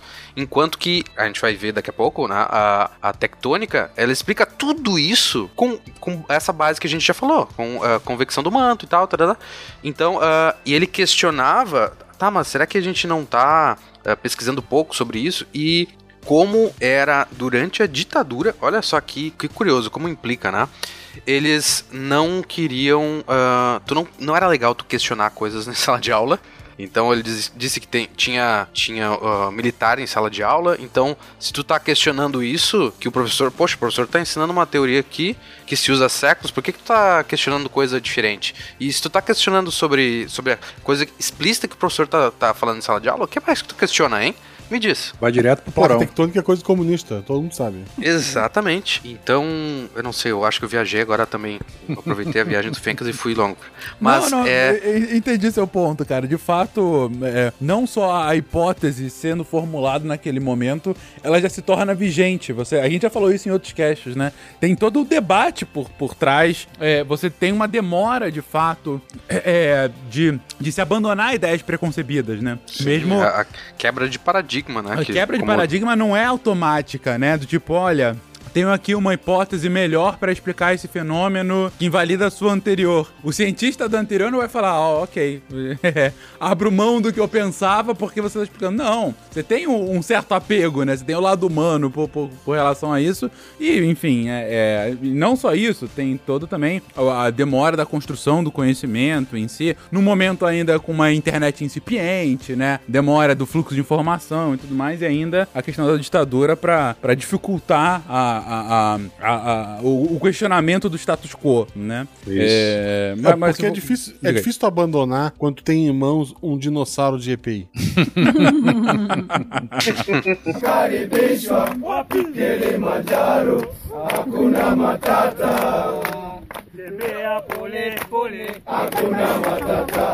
E não é, não é só abandonar uma ideia. Ah, eu, eu acreditava nessa ideia. Não, é a ideia que tu trabalhou e pesquisou a tua vida inteira, né? Exato. Então, É. será que Buraco eu é trabalhei e me, me dediquei isso o- desse, sei lá, 50 anos de academia e isso tudo tá Eu errado? vivi numa mentira, né? Não, não vou, eu não vou. O dinossauro já faz parte da família. Exatamente. Já tem, Exatamente. já tem até apelido. Cara, qu- quando você fala isso, Bruno, eu me lembro automaticamente de Friends. Vocês se lembram do um dos primeiros ah, grandes amores da Phoebe Buff- Buffet, que é um, PhD. cienti- é um cientista que vai, acho que é pra Antártida ou pro Ártico, que vai pra algum lugar assim inóspito pra comprovar alguma hipótese e aí ele volta anos depois e pergunta: "E aí, como é que foi?". Então, a minha conclusão é que eu tava errado.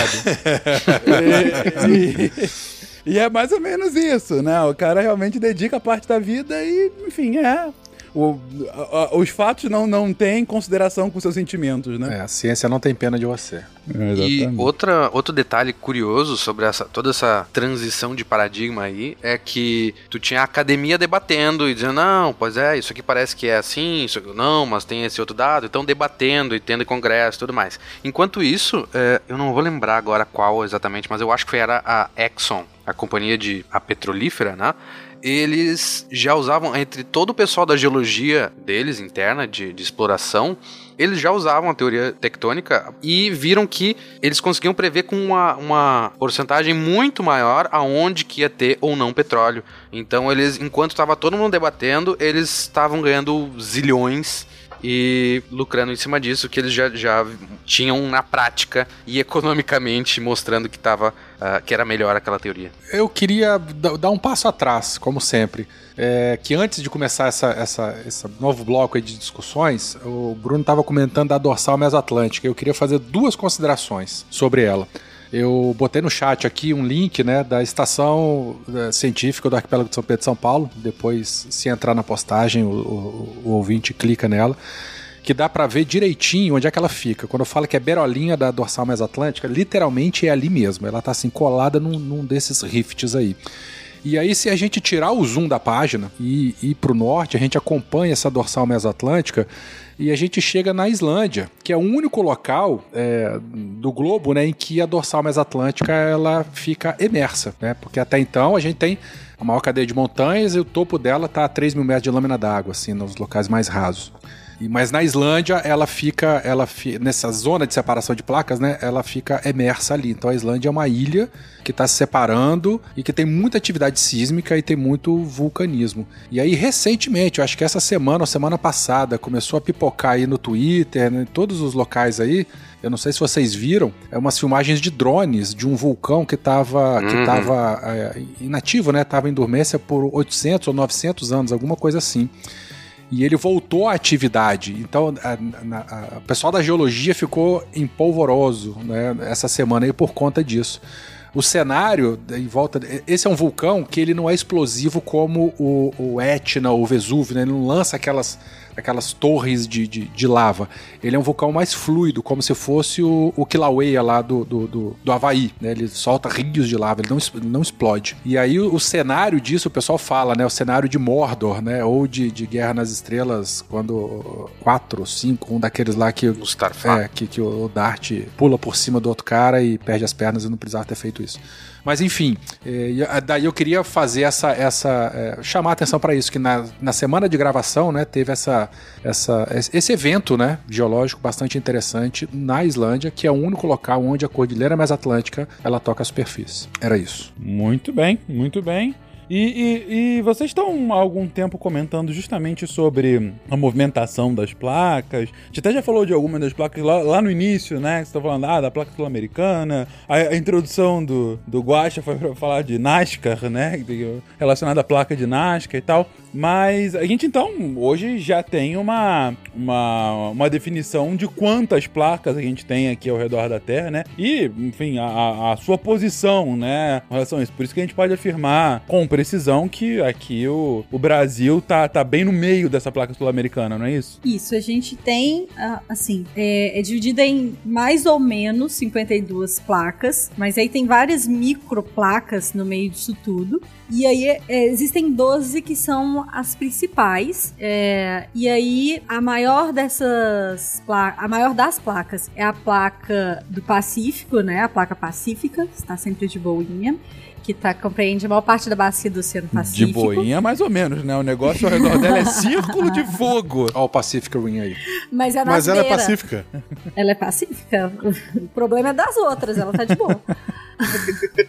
Então, algumas placas elas têm o mesmo nome dos continentes que estão sobre ela, mas em nenhum caso a placa e o continente têm os mesmos limites. Então, o continente sul-americano, por exemplo, ele não corresponde exatamente à placa sul-americana. É, a placa africana, a mesma coisa, a Eurásia e aí a placa indiana, por exemplo. Então, são várias e essas são algumas das principais placas que a gente que a gente vê. Tu comentou de 50 e poucas, eu tava vendo vendo um artigo esses dias que o cara propunha, uh, contando microplacas, chega a 120 placas, sabe? É, daí, tipo, aqui no. Só na zona. Na, ali em Colômbia e Venezuela tem umas 5, sabe? Mas é, é, muito além, mas como tu disse, as principais são essas 12, né? Uhum. E, bom, e, e, esse mapinha das placas tectônicas é, é, é coisa de colégio, né? De, de, ver de fato onde tá e tal. Mas ainda assim sempre me surpreende, né? Quando relembra. Por Porque a- ao que você começa a ver as placas, você começa a entender alguns acidentes geográficos muito óbvios, né? O, talvez o mais óbvio deles é justamente essa junção da placa indiana com a placa eurasiana e o Himalaia, né? Ah, acaba sendo uma, uma placa que passa bem no meio do continente, né? O- do que hoje é o continente asiático. E, e, cara, é, é- é basicamente a Índia, também tem algumas trechinhos de outros países ali, mas é basicamente a Índia, aquele, aquele istmo, né, da Ásia. E ao redor o Himalaia, gigantesco ali, que é bem na, na fronteira dessa placa, né? E aí você começa a entrar, indo inclusive na questão de movimentação, pelo que vocês estavam trazendo, né? Da, das placas tectônicas, não só explicando terremotos, mas explicando, por exemplo, formação de ilhas, formação de, ah, de grandes cordilheiras, né? Como também é o caso aqui da, da Cordilheira Andina. O Fencas, é o caso do Himalaia e formando aí os. A, a Índia, né? Se chocando e formando o Himalaia. A Dinasca formando os Andes, mas tem uma pouco conhecida, mas a história é muito interessante, que é aquela placa dos cocos ali na América Central, em que Hum. causou o sorregimento do istmo do Panamá, né? Então ele criou a ponte do, do- do- do- do- na região ali da América Central que permitiu o trânsito de espécies entre a América do Sul e a América do Norte.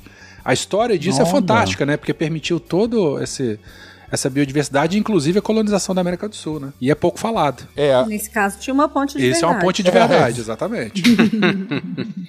Aí, Guaxa, será que não foram os dinossauros com IPI que, que fizeram aqui o Panamá? Provavelmente. Essa é a minha história de placa preferida. Se eu tivesse que escolher uma, é essa, são essas duas placas da América Central que permitiu o intercâmbio de espécies da América do Sul para América, com a América do Norte. Eh, Quando você fala colonização, colonização de espécies, né? Porque a colonização humana tem inclusive outras hipóteses que Sim, sim, explicariam, sim, né? sim. É o trânsito de biodiversidade, né? Que eu digo. Sim, sim, sim, sim, sem dúvida, sem dúvida alguma. Não, é legal, legal você ter comentado isso, Verta, que, que de fato é bem ali, é, te- te- tem uma surubinha de placa ali no meio, né, na América Tem. Central, né? Você tem umas três ou quatro ali é, se encontrando, mas, mas, mas beleza, gente, então assim, além das placas, claro, tem o, o como que elas estão se movimentando, né? Porque é, elas estão indo para um lado ou para o outro, mas é, é, num, num tempo geológico, ou seja, a gente tem dimensão de para onde elas estão indo nesse momento, né? Isso. E aí, pra onde elas estão indo e como uma se relaciona com a outra, né? Então, aí voltando, né, falando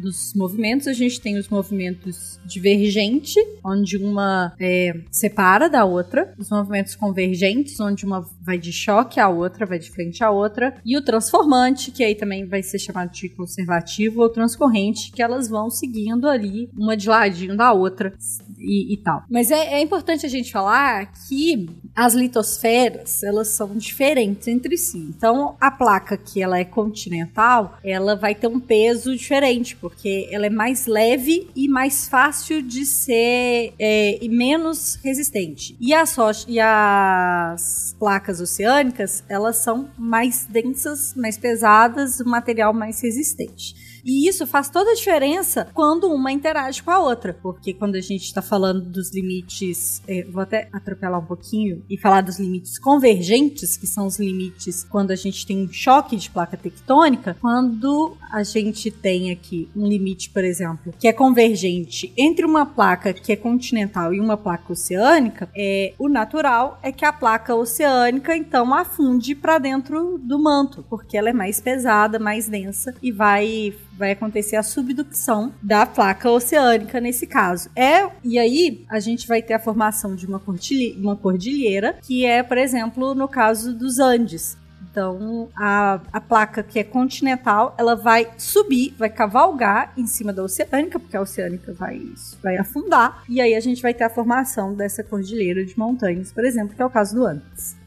Dos Andes. E complementando isso que a Gabi falou, esse movimento, continuando essa questão do, desse movimento convergente, as placas, todas as placas, elas têm densidades diferentes, formações diferentes, e elas permanecem no, no equilíbrio isostático, que nada mais é. Pensa num, num iceberg que está no, no, no, no pedra de gelo na água. Aquela, aquela, aquela questão de ela ficar só uma pontinha para cima e o restante para baixo. E conforme esse gelo vai derretendo, esse cubo de gelo ele pode ir para um lado ou ir para o outro. Teve uma vez que eu estava falando sobre a placa sul-americana com um grupo de alunos, falei da, da dorsal mesoatlântica e eis que surge a pergunta: Ô Zipão, se, essa, se a dorsal mesoatlântica ela está se expandindo, está aumentando, por que, que nós não vemos ela realmente saindo acima do oceano, do oceano no meio do Oceano Atlântico? Por causa dessa, dessa diferença de peso, dessa densidade da placa sul-americana com a placa de Nazca, no qual ela quebra esse, esse equilíbrio isostático, fazendo com que a parte que seria mais pesada dela, que seria essa borda onde fica a Cordilheira dos Andes, ela seria mais pesada e iria para baixo. Só que como nós temos a, a placa de Nazca passando por baixo dela, entrando por baixo, não deixando ela afundar, você tem esse ela,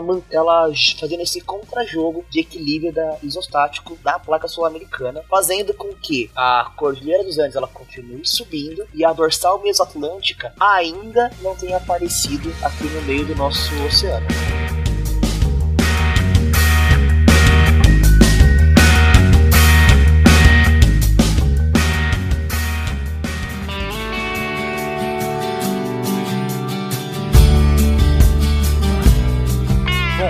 a Gabi explicou aí a, a formação, e Zipão é, complementou, né? A formação dos Andes, que acaba sendo essa dobrinha, né? A partir da, da placa oceânica é, entrando mais pro, pro, pro, centro da Terra, enquanto que a, a placa sul-americana, no caso, ela ela tem, tem, tipo uma lombada, né? Que é a uma lombada gigante do tamanho de uma placa tectônica, mas que faz com que ela vá mais para cima e aí forme essa cordilheira e daí o, o motivo de, desse limite da cordilheira, né? É, é, é um caso análogo do próprio é, Himalaia, gente, né? Do, mas aí no caso o encontro de duas placas de, de, de, de, terra mesmo, né? Não placas oceânicas. Placa continental, não de terra. É. Perdão. Só para pedir para convidar o ouvinte a abrir o Google Maps e olhar. Uh, acho que todo mundo já deve ter notado isso, mas. E procurar ali o limite entre. Na beirinha do Chile, ali, na litoral do Chile, tu vê que tem um. Se tu vê com imagem de satélite, né? Não um mapa político, mas dá para ver um rasgo absurdo, uma profundidade assim, que é uma fo a fossa, né? Uh, aonde a placa oceânica está mergulhando para baixo da placa continental. É, exatamente. E é uma boa observação, Bruno, porque quando existe esse mergulho da, da placa oceânica, a gente vai ter a formação das fossas. É... E aí depois eu volto nisso pra gente falar do Himalaia, que foi o que você comentou.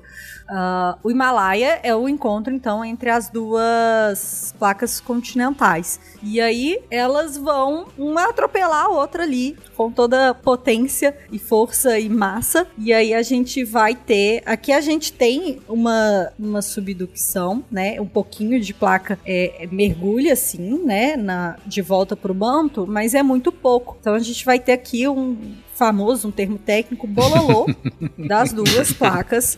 E, e aí a gente vai ter o soerguimento dessa cadeia, dessa cordilheira gigantesca. E como a diferença aí, uh, como a Gabi comentou antes, a, a, crosta oceânica ela é bem mais densa do que a continental.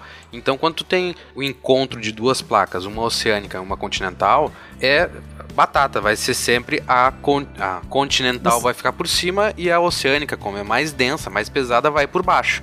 Agora, ali no Himalaia, quando tem duas uh, continentais, essa diferença de densidade não é tão clara.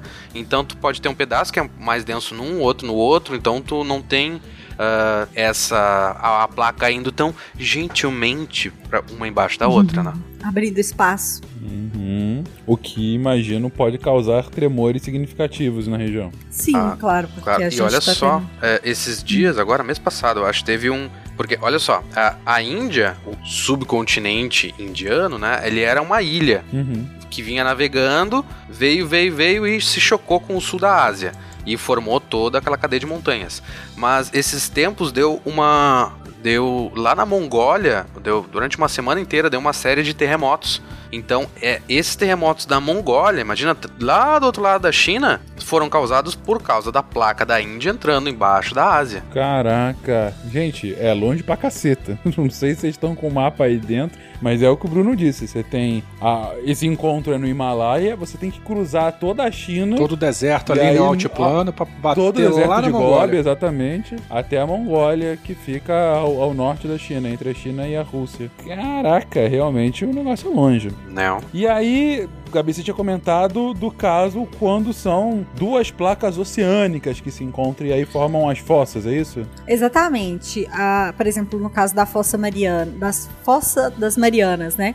Que é o lugar mais profundo do oceano, com mais ou menos 10 quilômetros de profundidade.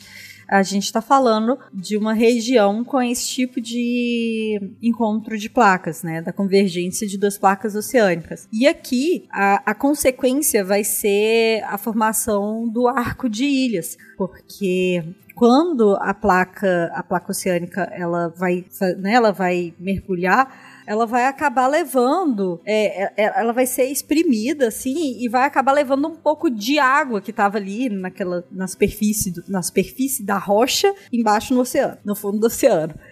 E aí a gente, a gente vai ter um pouco uma movimentação diferente naquele. Logo naquele. no manto que tá logo ali junto às fossas. E aí a gente vai acabar tendo a formação de vulcões nessa região e levando aos arcos de ilha, que é o caso das ilhas japonesas, por exemplo. Só, só para entender, eu acho que teve um conceito aí que ficou confuso. No caso, as fossas marianas não é uma convergência, é uma divergência, né? Convergência. Não, as fossas são convergência. Fossa é sempre convergência de limite de placa oceânica. Aí pode ser com continental ou não.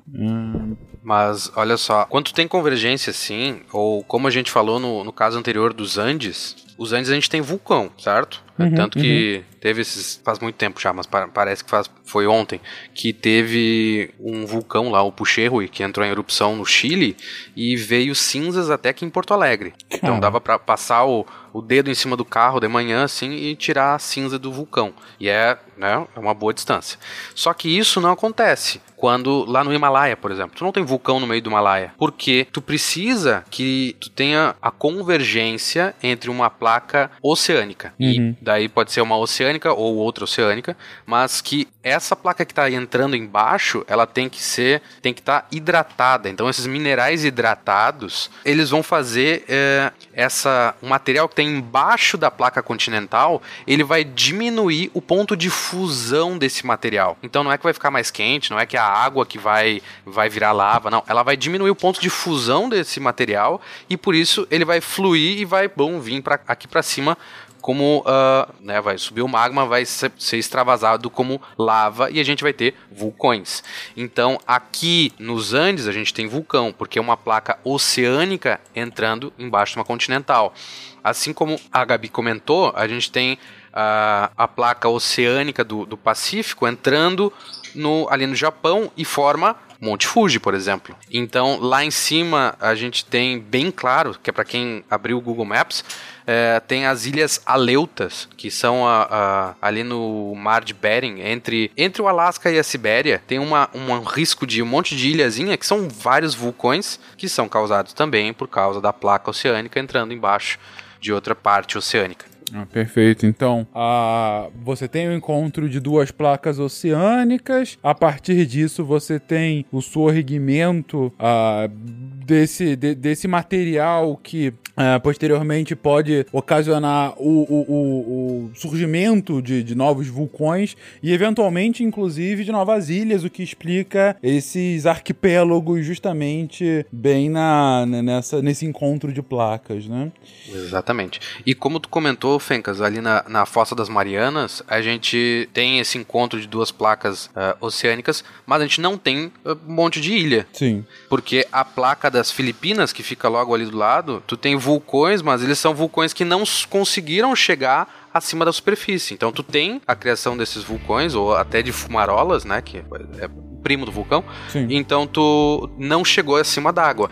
Agora, a placa das Filipinas, que é essa do lado da, da Fossas Marianas, entra nas Filipinas e forma as próprias Filipinas. Uhum, uhum, perfeito. E quando as placas se deslocam em movimentos divergentes, que é o caso, por exemplo, a placa sul-americana está se afastando da placa africana, que inclusive explica o porquê da, da América do Sul antes de encaixar na África e hoje está tão distante. Isso, aí a gente, no caso, a gente, dos limites divergentes, são os limites que estão separando, e aí, no caso da placa sul-americana e da placa africana, como essa separação está acontecendo no meio de um oceano, a gente tem a criação de uma dorsal, né, que aí vai ser uma cordilheira que, que, que vai expandindo, né, vai, a gente vai tendo a ascensão do material e vai criando ali um novo assoalho oceânico, como se a gente aumentasse a, a bacia oceânica. E aí a gente tem é, exemplos disso quando isso acontece, por exemplo, né, a formação de Rift Valley é, acima da superfície do oceano, que é o caso que está acontecendo na África. Não só acima da superfície, né? Porque tu tem acima da superfície, tu tem entre duas placas oceânicas, como acho que os. Não lembro quem falou agora, o Zipão talvez, falou da Islândia, né? Eu- Então a Islândia a gente tem criação de placa ali, e tanto que agora tá né, tendo essa erupção. Ah, só que, claro, o caso da Islândia é um- é um, é um caso específico, então, por que que, por que, que só ao longo de toda o, o- a dorsal mesoatlântica, então que corta todo o Oceano Atlântico, por que que só lá na Islândia tem acima da terra, acima do, do, do mar, né? Então, lá é um caso que coincide a dorsal mais um hotspot, que daí é assunto para outro, outro programa. Mas como a Gabi falou que acima da água, mas não só acima da água, mas em crosta continental, a gente tem no leste da África, que tem lá no, no Quênia, ou Quênia, Etiópia. Se você, de novo, para quem abrir aí o Google Maps, consegue ver o Mar Vermelho, é como se fosse uma rachadura, né? Separando a Arábia Saudita da do resto da África. E ali, bem no finzinho da. Do, ou naqueles. Eu não sei, deve ter um nome esse estreito aqui. Qual estreito Esse- especificamente? No finzinho do Mar Vermelho, ou na entrada dele. Não no Suez, no outro lado. Ali perto da Somália. É o Golfo de Aden. Pode ser, não o sei. do Golfo. É o Golfo de Aden, é o, é o Golfo de fato que fica do chifre da África pro sul da, da Arábia Saudita. Na verdade, sul do Iêmen, né? Que é na Isso. pontinha da Península Arábica. Isso, isso. En- Então você tem o Mar Vermelho, que é esse estreito, e aí desemboca no Golfo de Aden. Aden. E isso forma, se tu pegar ali então o Mar Vermelho e o Golfo de Aden, e tu pegar o Golfo de Aden, só que estender pra dentro da Terra, pra dentro do continente, ali entrando na Etiópia, forma como se fosse um Y. E aquela parte ali tá se criando um rift. Então aquela parte ali, o chifre da, da África, ali na, na- nessa parte da Somália, ele tá se rachando também. Tanto que ali nós temos o Kilimanjaro, que é um, um vulcão. Hum. Então é um caso que tu tem vulcão dentro de um continente. Tu não, tá- Uhum. não- então é um vulcão diferente do que a gente tem aqui no Chile, por exemplo, que é por causa da, do- da placa oceânica entrando embaixo da continental. Lá é porque tá rachando a terra e quando tu vai abrir alguma coisa, algo vai ocupar aquele espaço, tá vindo ah, o material de baixo, né, o, o- do manto tá subindo ou da astenosfera tá subindo para completar aquele espaço. E deixa eu complementar, é que é exatamente isso que está acontecendo nesse, nessa região, que foi o que aconteceu, que, que separou a América do Sul da África lá nos tempos onde tudo era a mesma coisa. A gente tem aqui esse processo de formação do Rift Valley e tudo mais. No nosso caso, é, eu mandei uma imagem no Discord e aí a gente põe na, na publicação, no post. Vocês vão ver que logo aqui perto ah, da aqui na, na Etiópia e tudo mais, logo onde a gente consegue ver que começou a formação do rift, a gente tem um acúmulo e a formação de algumas cadeias de montanha, porque isso é um processo natural do rifteamento. E é isso, hoje no nosso caso, a formação da Serra do Espinhaço, é, foi nesse processo ah, da formação do Rift Valley que foi separar a África da América do Sul. Porque a gente, a gente tem que pensar assim, num dado momento, a, a, a convecção ali debaixo daquela, daquela placa placa mudou e mudou a direção e então a gente vai ter duas forças para lados opostos. Então a gente começa a fazer o movimento da separação e como a gente comentou no caso de uma bacia oceânica, a gente vai e o Bruno também disse, a gente vai ter a ascensão de material que vai começar a preencher esse espaço aqui e vai arredar os outros dois para o lado, vai, vai ocupar esse meio. Então ele vai separando, a gente vai ter na formação do Rift Valley. Só que a gente, né, toda vez que uma coisa nova entra e ocupa espaço, a gente eventualmente tem o seu erguimento de, de massa, né? E a formação de algumas cadeias de montanha e tudo mais, a coisa dá uma, uma amontoadinha na beirada. E aí é o caso nosso do espinhaço. E aí, com isso, a gente vai ter o, o alargamento da, dessa, dessa entrada e a formação de uma nova bacia oceânica, que aí, pra gente, no caso da América do Sul e da África, foi a formação do Pacífico. E aí aqui daqui a alguns milhões de anos, a gente vai ter a formação de uma nova bacia oceânica e a gente vai ter dois continentes separados. Ah, essa placa nova já até recebeu o nome de placa de Núbia, que, que aqui ficou para trás e a nova vai ser a placa da Somália. Uhum. E, e vai ser a placa da Somália, que deve se dividir mais ou menos então no onde é o, o chifre da África hoje, né? O, o seu ponto, então, se eu entendi bem, o que você e o Bruno trouxeram é que nesse momento é como se a gente estivesse observando o crescimento de uma nova rachadura na África, aqui bem no chifre da África, onde fica Etiópia, Somália, Djibouti, é, e que essa rachadura deve ir aumentando ao longo do tempo, até que vai chegar num, num momento em que esse chifre da África, e seja lá para onde a rachadura for, vai separar essa parte da África do restante do continente, e, e no meio vai se formar, no início, algum tipo de golfo, e depois um estreito, depois um golfo, e eventualmente até um novo oceano, é isso? Exatamente. Isso. Como Madagascar fazia parte da África também. Como Madagascar fazia parte da África. E tem alguma formação nesse sentido aqui no Brasil, de ah, em alguns milhões de anos, o Sul, por exemplo, vai se tornar um país independente, coisa assim? Olha, eu queria, viu? Eu tô aqui no Espírito Santo, mas Pra eu queria. tristeza dos Olha, paulistas olha também. só, eu tô aqui, tá? Vocês não me abandonem. A gente segura sua mão, gosta. Isso são só alguns milhões de anos. Mas, mas não tem nada aqui no Brasil assim próximo? Não, porque a gente tá muito no meio da placa, né? A Entendi. gente já viveu esse momento. Exatamente. Uhum. Poxa, Já a gente foi passamos um dos mais isso. tri aí, né? Separando a África da, de- Pô, com da certeza. América inteira. Exatamente, exatamente. Tanto que a gente tem aqui a, a província Paraná Etendeca, que é um derrame ah, de basalto gigante que teve quando tu começou a rachar tudo aí.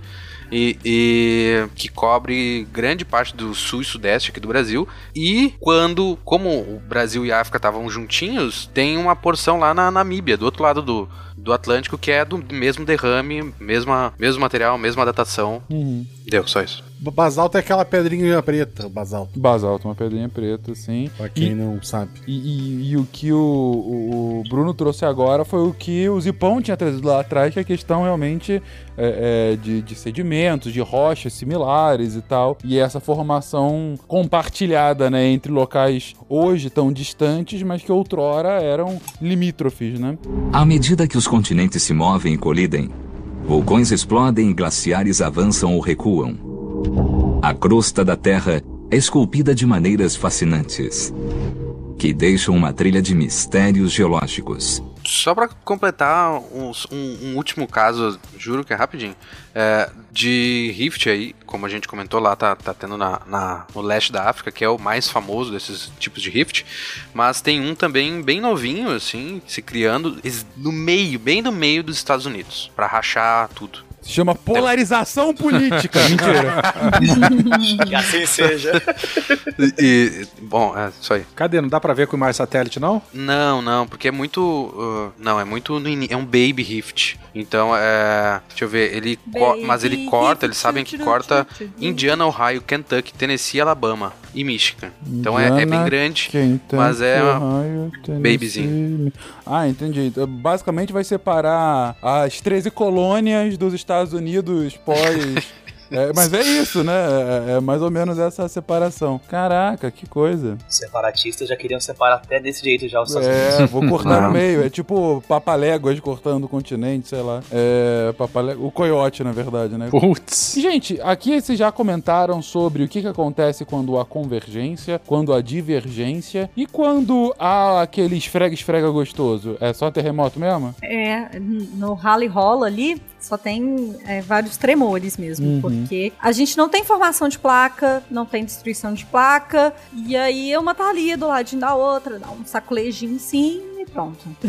e a mais famosa vai ser a, a falha de San Andreas, né? Que vai causar E- o terremoto do século, que todo século tem, e que São Francisco The vai pegar fogo, one. The Big One. Vem Isso aí. aí. Quando eu vejo falha transversal assim, eu lembro Superman 1, quando Lois Lane cai dentro de uma, de uma rachadura Sim. que se abre assim no chão. O plano do Lex Luthor, cara, era separar a Califórnia. É, e depois o super-homem gira a Terra ao contrário para voltar o tempo. E o carrinho dela volta assim também, ó, pra cima. O- não, vamos lá. O plano do Lex era muito bom. O Era muito, Lex era bom. muito bom. Era muito. Por favor, elabore, eu acho. Ele comprou áreas no deserto que não tinham valor nenhum. Uhum. Aí ele pretendia afundar metade dos Estados Unidos com, usando as placas pra transformar em praia o deserto e supervalorizar os terrenos Viu? que eram dele. E, o, o empreendedor, rapaz. mais era do que o empreendedor imobiliário que tinha meios de fazer valorizar sua terra. É, de fato. Especulação imobiliária. Ai, meu Deus do céu. Thanos que nada. Eu quero Lex É. Luthor, especulador imobiliário. Matar metade da população pra quê se eu posso morar na praia comprando no deserto? Então, mas quando fala de falha transversal assim, eu lembro dessa cena. Ela tentando ligar o carro assim, a Sim. falha crescendo atrás dela, assim, ó. ela vai e morre. Pois é. Ela vai e morre. Ela vai e morre. Todo o resto do filme é uma alucinação. Mas é isso. E lá, então, é, a, a falha acaba sendo uma, uma resposta a esse movimento contrário. Esse movimento não é contrário. É, acaba sendo contrário, ma- mas não um em direção ao outro, né? Mas um esfregando no outro, uma placa esfregando no outro. No The Sims chama-se Oba-Oba. Fazer oba-oba. E tem, tem umas fotos muito legais que. é, e é muito curioso, né? Porque toda essa. O The Big One, a falha de San Andreas, uau. É uma, é uma mínimo de uma plaquinha bem pequenininha, assim, a Juan de Fuca, que tá fazendo toda essa ameaça aí. E tem fotos bem legais que tu que dá pra ver, um, por exemplo, um rio correndo e depois, como se tu puxasse ele pro lado, ele anda vários metros, sei lá, 100 metros e ele continua correndo é, justamente por causa de uma falha dessas transversal. Então tu só mudou a posição dele e não sei, ficou bem ruim essa minha explicação, Sim. mas vendo a foto dá pra entender. Mas É. vem aí o, o cast de recursos hídricos, porque é- tem um monte de rio que é condicionado Isso. por falha geológica, né? Pelo que eu entendi, Bruno, você tinha um rio num curso natural, por conta desse movimento sismológico, você alterou o curso do rio, mas claro, ele continuou correndo agora num novo curso. Não é alterado, é porque aquela parte normalmente ela é, ela é, ela é mais baixa e aí ela é, ela é, é estrutural aquele negócio. Ele não, não altera. Como ele vai pelo caminho que é mais fácil Uhum. e a gente tem aquela falha, e, né, que a falha costuma ser um- ou um rachadinho ou um buraco. Isso aqui são todos termos muito técnicos, Aham. tá, gente? É, que aí é natural que o, o curso corra pra lá. Tem, é muito caso de do curso ficar preso e seguir mesmo o condicionamento das falhas Entendi. das falhas, né? Aqui no caso a gente tá falando de uma falha gigantesca, Uhum. mas isso acontece em, em proporções menores também. Uhum. Existem padrões hidrográficos assim. Excelente. Eu tenho uma dúvida, aproveitar que tem um monte de geógrafo e físico. Sai Kids! Não, aqui, se a gente pega a América. Porque nós falamos da placa de, de Nazca se chocando aqui, com a placa do Pacífico se chocando com a América do Sul, correto? Se a gente pegar aqui, ó, a, a Patagônia, sul da Argentina, ela é deserto e o Chile é, é verde. Mais ou menos na metade do caminho esse padrão se inverte. O Chile fica verde e. e- Por que, que termina essa vegetação aqui do, do, do sul pro norte do Chile? O que, que acontece ali? Tá vendo aqui? Do lado do Atlântico, na, na Patagônia, é, é deserto. É. E do outro lado é, é verdinho. E depois parece que inverte isso. É, eu acho que isso tem mais a ver com o padrão hidrológico do que sismológico. O- Pô, mas aqui ao longo da costa do Chile tem a corrente, a corrente sul-antártica, cara, que é água gelada que vai até lá em cima, sacou? Não, eu sei, mas pode ser que haja algum tipo de, de interrupção nesse padrão, haja algum, alguma, alguma, enfim... Ó que doido, e parece que esse padrão ele se inverte ali no comecinho da falha mesmo, assim, ó, na- no limite sul da falha. Sim, Olha lá, que massa. sim. Mas olha só, uh, Werther, tem uma, uma coisa chave aí que é a inclinação da placa que tá subductando Uhum. embaixo. Isso faz com que, por exemplo, ali no Chile, no norte do Chile, A tu tenha a, sei lá, tu tem a 100 metros do mar, tu tem uma montanha de 1 km de altura. Enquanto que isso lá embaixo no Chile, tu tem toda uma parte mais plana, onde tem a região dos lagos, A plataforma continental ela é mais, ela é mais extensa, né, na parte sul. Onde a plataforma Exatamente. continental. Ah, e a aí. cordilheira é cordilheira mais pra dentro do continente, lá no sul. Porra, que Uhum. E massa, isso é cara. influenciado pelo ângulo de ataque. O ângulo que a placa que está subductando, ela vai entrar com uma inclinação maior ou menor. Isso faz com que a formação da orogênica seja mais para dentro ou mais para na beira do continente. Faz sentido. E nessa parte mais desértica, onde a profundidade é maior, você tem a, a montanha, a plataforma e fossa, ali tem a ressurgência costeira do Chile e do Peru. A água é muito gelada Uhum. lá, mas não é porque é água da Antártida, é porque a água sobe de 4 mil metros de profundidade. E aí isso deve secar muito o, o, o, o ambiente, né? A atmosfera, e aí é desértico. É isso, cara. Porra, que massa. O Bruno me convenceu com essa explicação também. Pois é, eu não sei se é isso, Você mas falou eu sei com que convicção, cara. Isso é metade do. mas eu acho, eu sei que isso existe, mas eu acho que deve influenciar nesse Sim. fator ah, hídrico aí, né? Uhum. Pode, pode influenciar o tipo de solo também. Pode, não, sem dúvida, sem dúvida, porque é, se você tá falando do início do- de uma. É, Bom, se- sendo de fato uma, uma placa continental maior antes de dar subida, você tá influenciando o tipo de solo, você tá influenciando diretamente o tipo de vegetação, né? Porque você tem uma vegetação mais adepta a um. a uma. a uma altura mais baixa, né? Mais próxima ao nível do mar, e não mais rarefeita, né? Com, com a subida ali de, de montanhas, enfim. Faz sentido o que, o que o Bruno tá Pô, colocando. massa, massa. E eu mandei aqui, ó, aquela o caos que eu tava tentando falar. Tu, aqui tem uma falha transcorrente, então dá pra te ver que aqui é um, um- acho que é uma montanha, alguma coisa assim. Tu, tu tinha uma coisa reta e por causa da falha, ela não tá mais alinhada, tá? Ah, quilômetros uma entendi. coisa da outra. É igual, é igual estrada, né? Estrada, trilho de trem, de vez em quando aparece assim, né? Exato. E às vezes tu tem isso em rio também. Então o rio tá andando reto, depois do nada ele faz uma Ele tá uma curva pra quebrada, né? esquerda, Uma curva abrupta. 90 graus, e depois Entendi. continua reto. Entendi. Então ele só transladou, né? Uhum. Então não é uma curva de meandro, né? É uma curva porque ele foi deslocado Isso. fisicamente mesmo o, o canal É. ali. Uhum. Exato. Ah, entender. Exatamente. E acho que se estamos no fim, eu convido o- os ouvintes a novamente abrir o Google Maps e ver qualquer tipo de cordilheira. Então, tu tem lá do, do Himalaia, tu tem cordilheira, os Alpes, tu tem, ah, sei lá, qualquer cordilheira que tu, tu vai achar no mapa. Se for uma cordilheira grande, né, como essa que eu falei, é porque é choque de placas continentais. Tipo, Uhum. a Itália ali, a bota era uma ilha navegante. Sim. E pum, bateu ali, virou. Tem a, a- Norte da Itália, né? Os Alpes. os é. Alpes. Desse jeito que tu pode catar cordilheiras, também se tu vê onde tem vulcão é porque tá perto da água, né? Porque tem, tu tem, vai ter mineral hidratado sendo subductado, ou claro, tu vai ter dentro de um rift aí. Uhum. E sempre essas coisas em borda de placa tectônica. A exceção vai ser, sei lá, o Japão e algumas poucas, mas que daí é outro assunto totalmente diferente.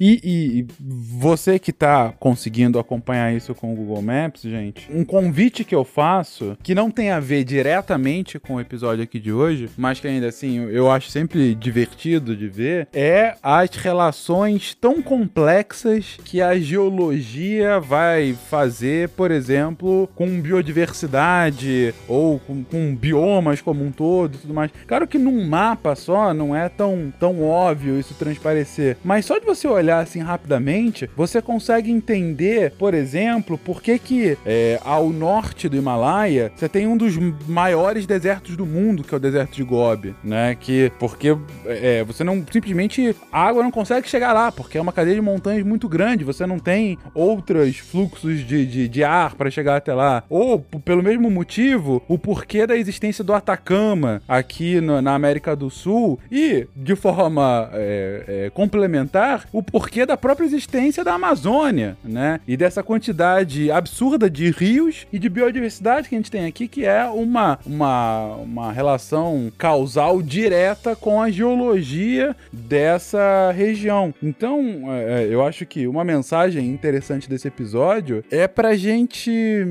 é, entender, se surpreender e tentar absorver o máximo possível do quanto cada um desses sistemas geológicos, biológicos, climatológicos, eles influenciam um ao outro e conseguem descrever como a gente tá. E ao mesmo tempo, como que isso, numa perspectiva geológica, é extremamente passageiro, que daqui a pouco tá, sei lá, a América do Sul batendo ali na Ásia, sabe? Ou batendo na Austrália, enfim.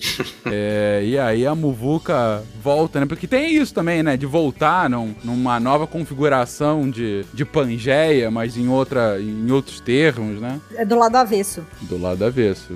Vai dar a volta e, enfim, o Chile vai fazer fronteira com a Austrália, né? E o que tu falou ali da relação da, do, do deserto do Atacama com, o, com a floresta amazônica, né? É, tu tem exatamente a mesma configuração, só que espelhada norte-sul do, do deserto de Gobi que tu falou e as monções Sim, na Índia, né? perfeito. Tu, tu tem. é, chove pra inferno na Índia e, e logo acima, cruzando o Himalaia, não chove nada. Não chove nada, exatamente.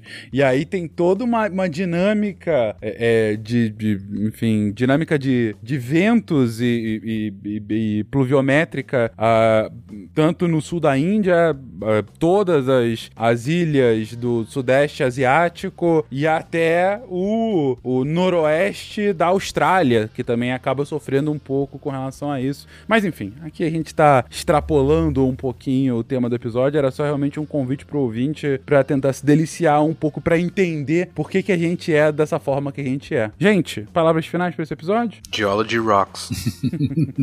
Não, eu queria só lembrar que a geologia uniu todas as suas teorias, né? Boa sorte física. é verdade.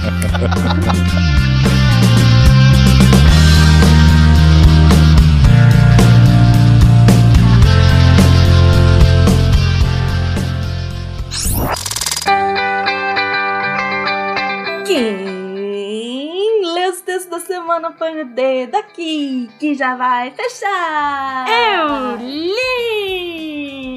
E quem não leu, quem não leu, é, tá perdendo. Tá perdendo e corre lá agora e vai ler tudo.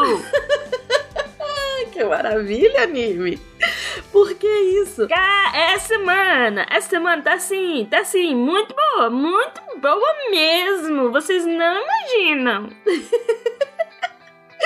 Eu também achei. Eu também achei. Bom, segunda-feira teve texto do Juliano Froder, Memória Imunológica e as Vacinas. Aproveitei para postar o texto do Juliano dessa vez na segunda, dando continuidade ao SciCast que saiu agora, sexta-feira, sobre vacinas. Então, corre lá para dar uma olhada, porque o texto do Juliano está divertidíssimo. Imperdível, imperdível. Terça-feira, Anime, quer falar? Terça-feira teve texto da Michelle Mantovani. E assim, ela, ela, ela usa o Walking Dead, sabe? Assim, o, o refrigerante que o povo toma no Walking Dead, que tem gás ainda. E ela ficou, pô, será que isso seria possível e tal? E aí ela vai explicar pra gente, né? E, e tá muito bom, tá muito bom. Amo a réu de paixão. O texto dela tá incrível. Realmente, todo o, o que a instiga a escrever sempre me fascina. Então, será que seria possível, o, depois de 10 anos de ataque zumbi, ainda ter ahn, gás nas, nas, nas latinhas, nas garrafas? Enfim, a, a Hel vai dizer pra gente. Quarta-feira teve texto da maravilha incrível Renata Lacerda, a continuação do texto Dia do Fogo, como Bolsonaro incendiou a Amazônia. Tá incrível pra variar. A Renata é maravilhosa. E, querendo ou não, tamo aí na crista da onda, já que teve aí o. o- a coisa do, do, do- do clima, né? Então, a, a reunião lá do clima das, das nações, enfim. Então, corram lá pra ver como que tá sendo feito o desmatamento e tudo que tá acontecendo. Renata tá, fez um texto incrível, incrível, incrível. Vamos agora pra quinta, anime. Quinta-feira teve texto do Léo Souza, Forças Fictícias. E ele vai falar das forças que não existem. Não é exatamente isso, gente.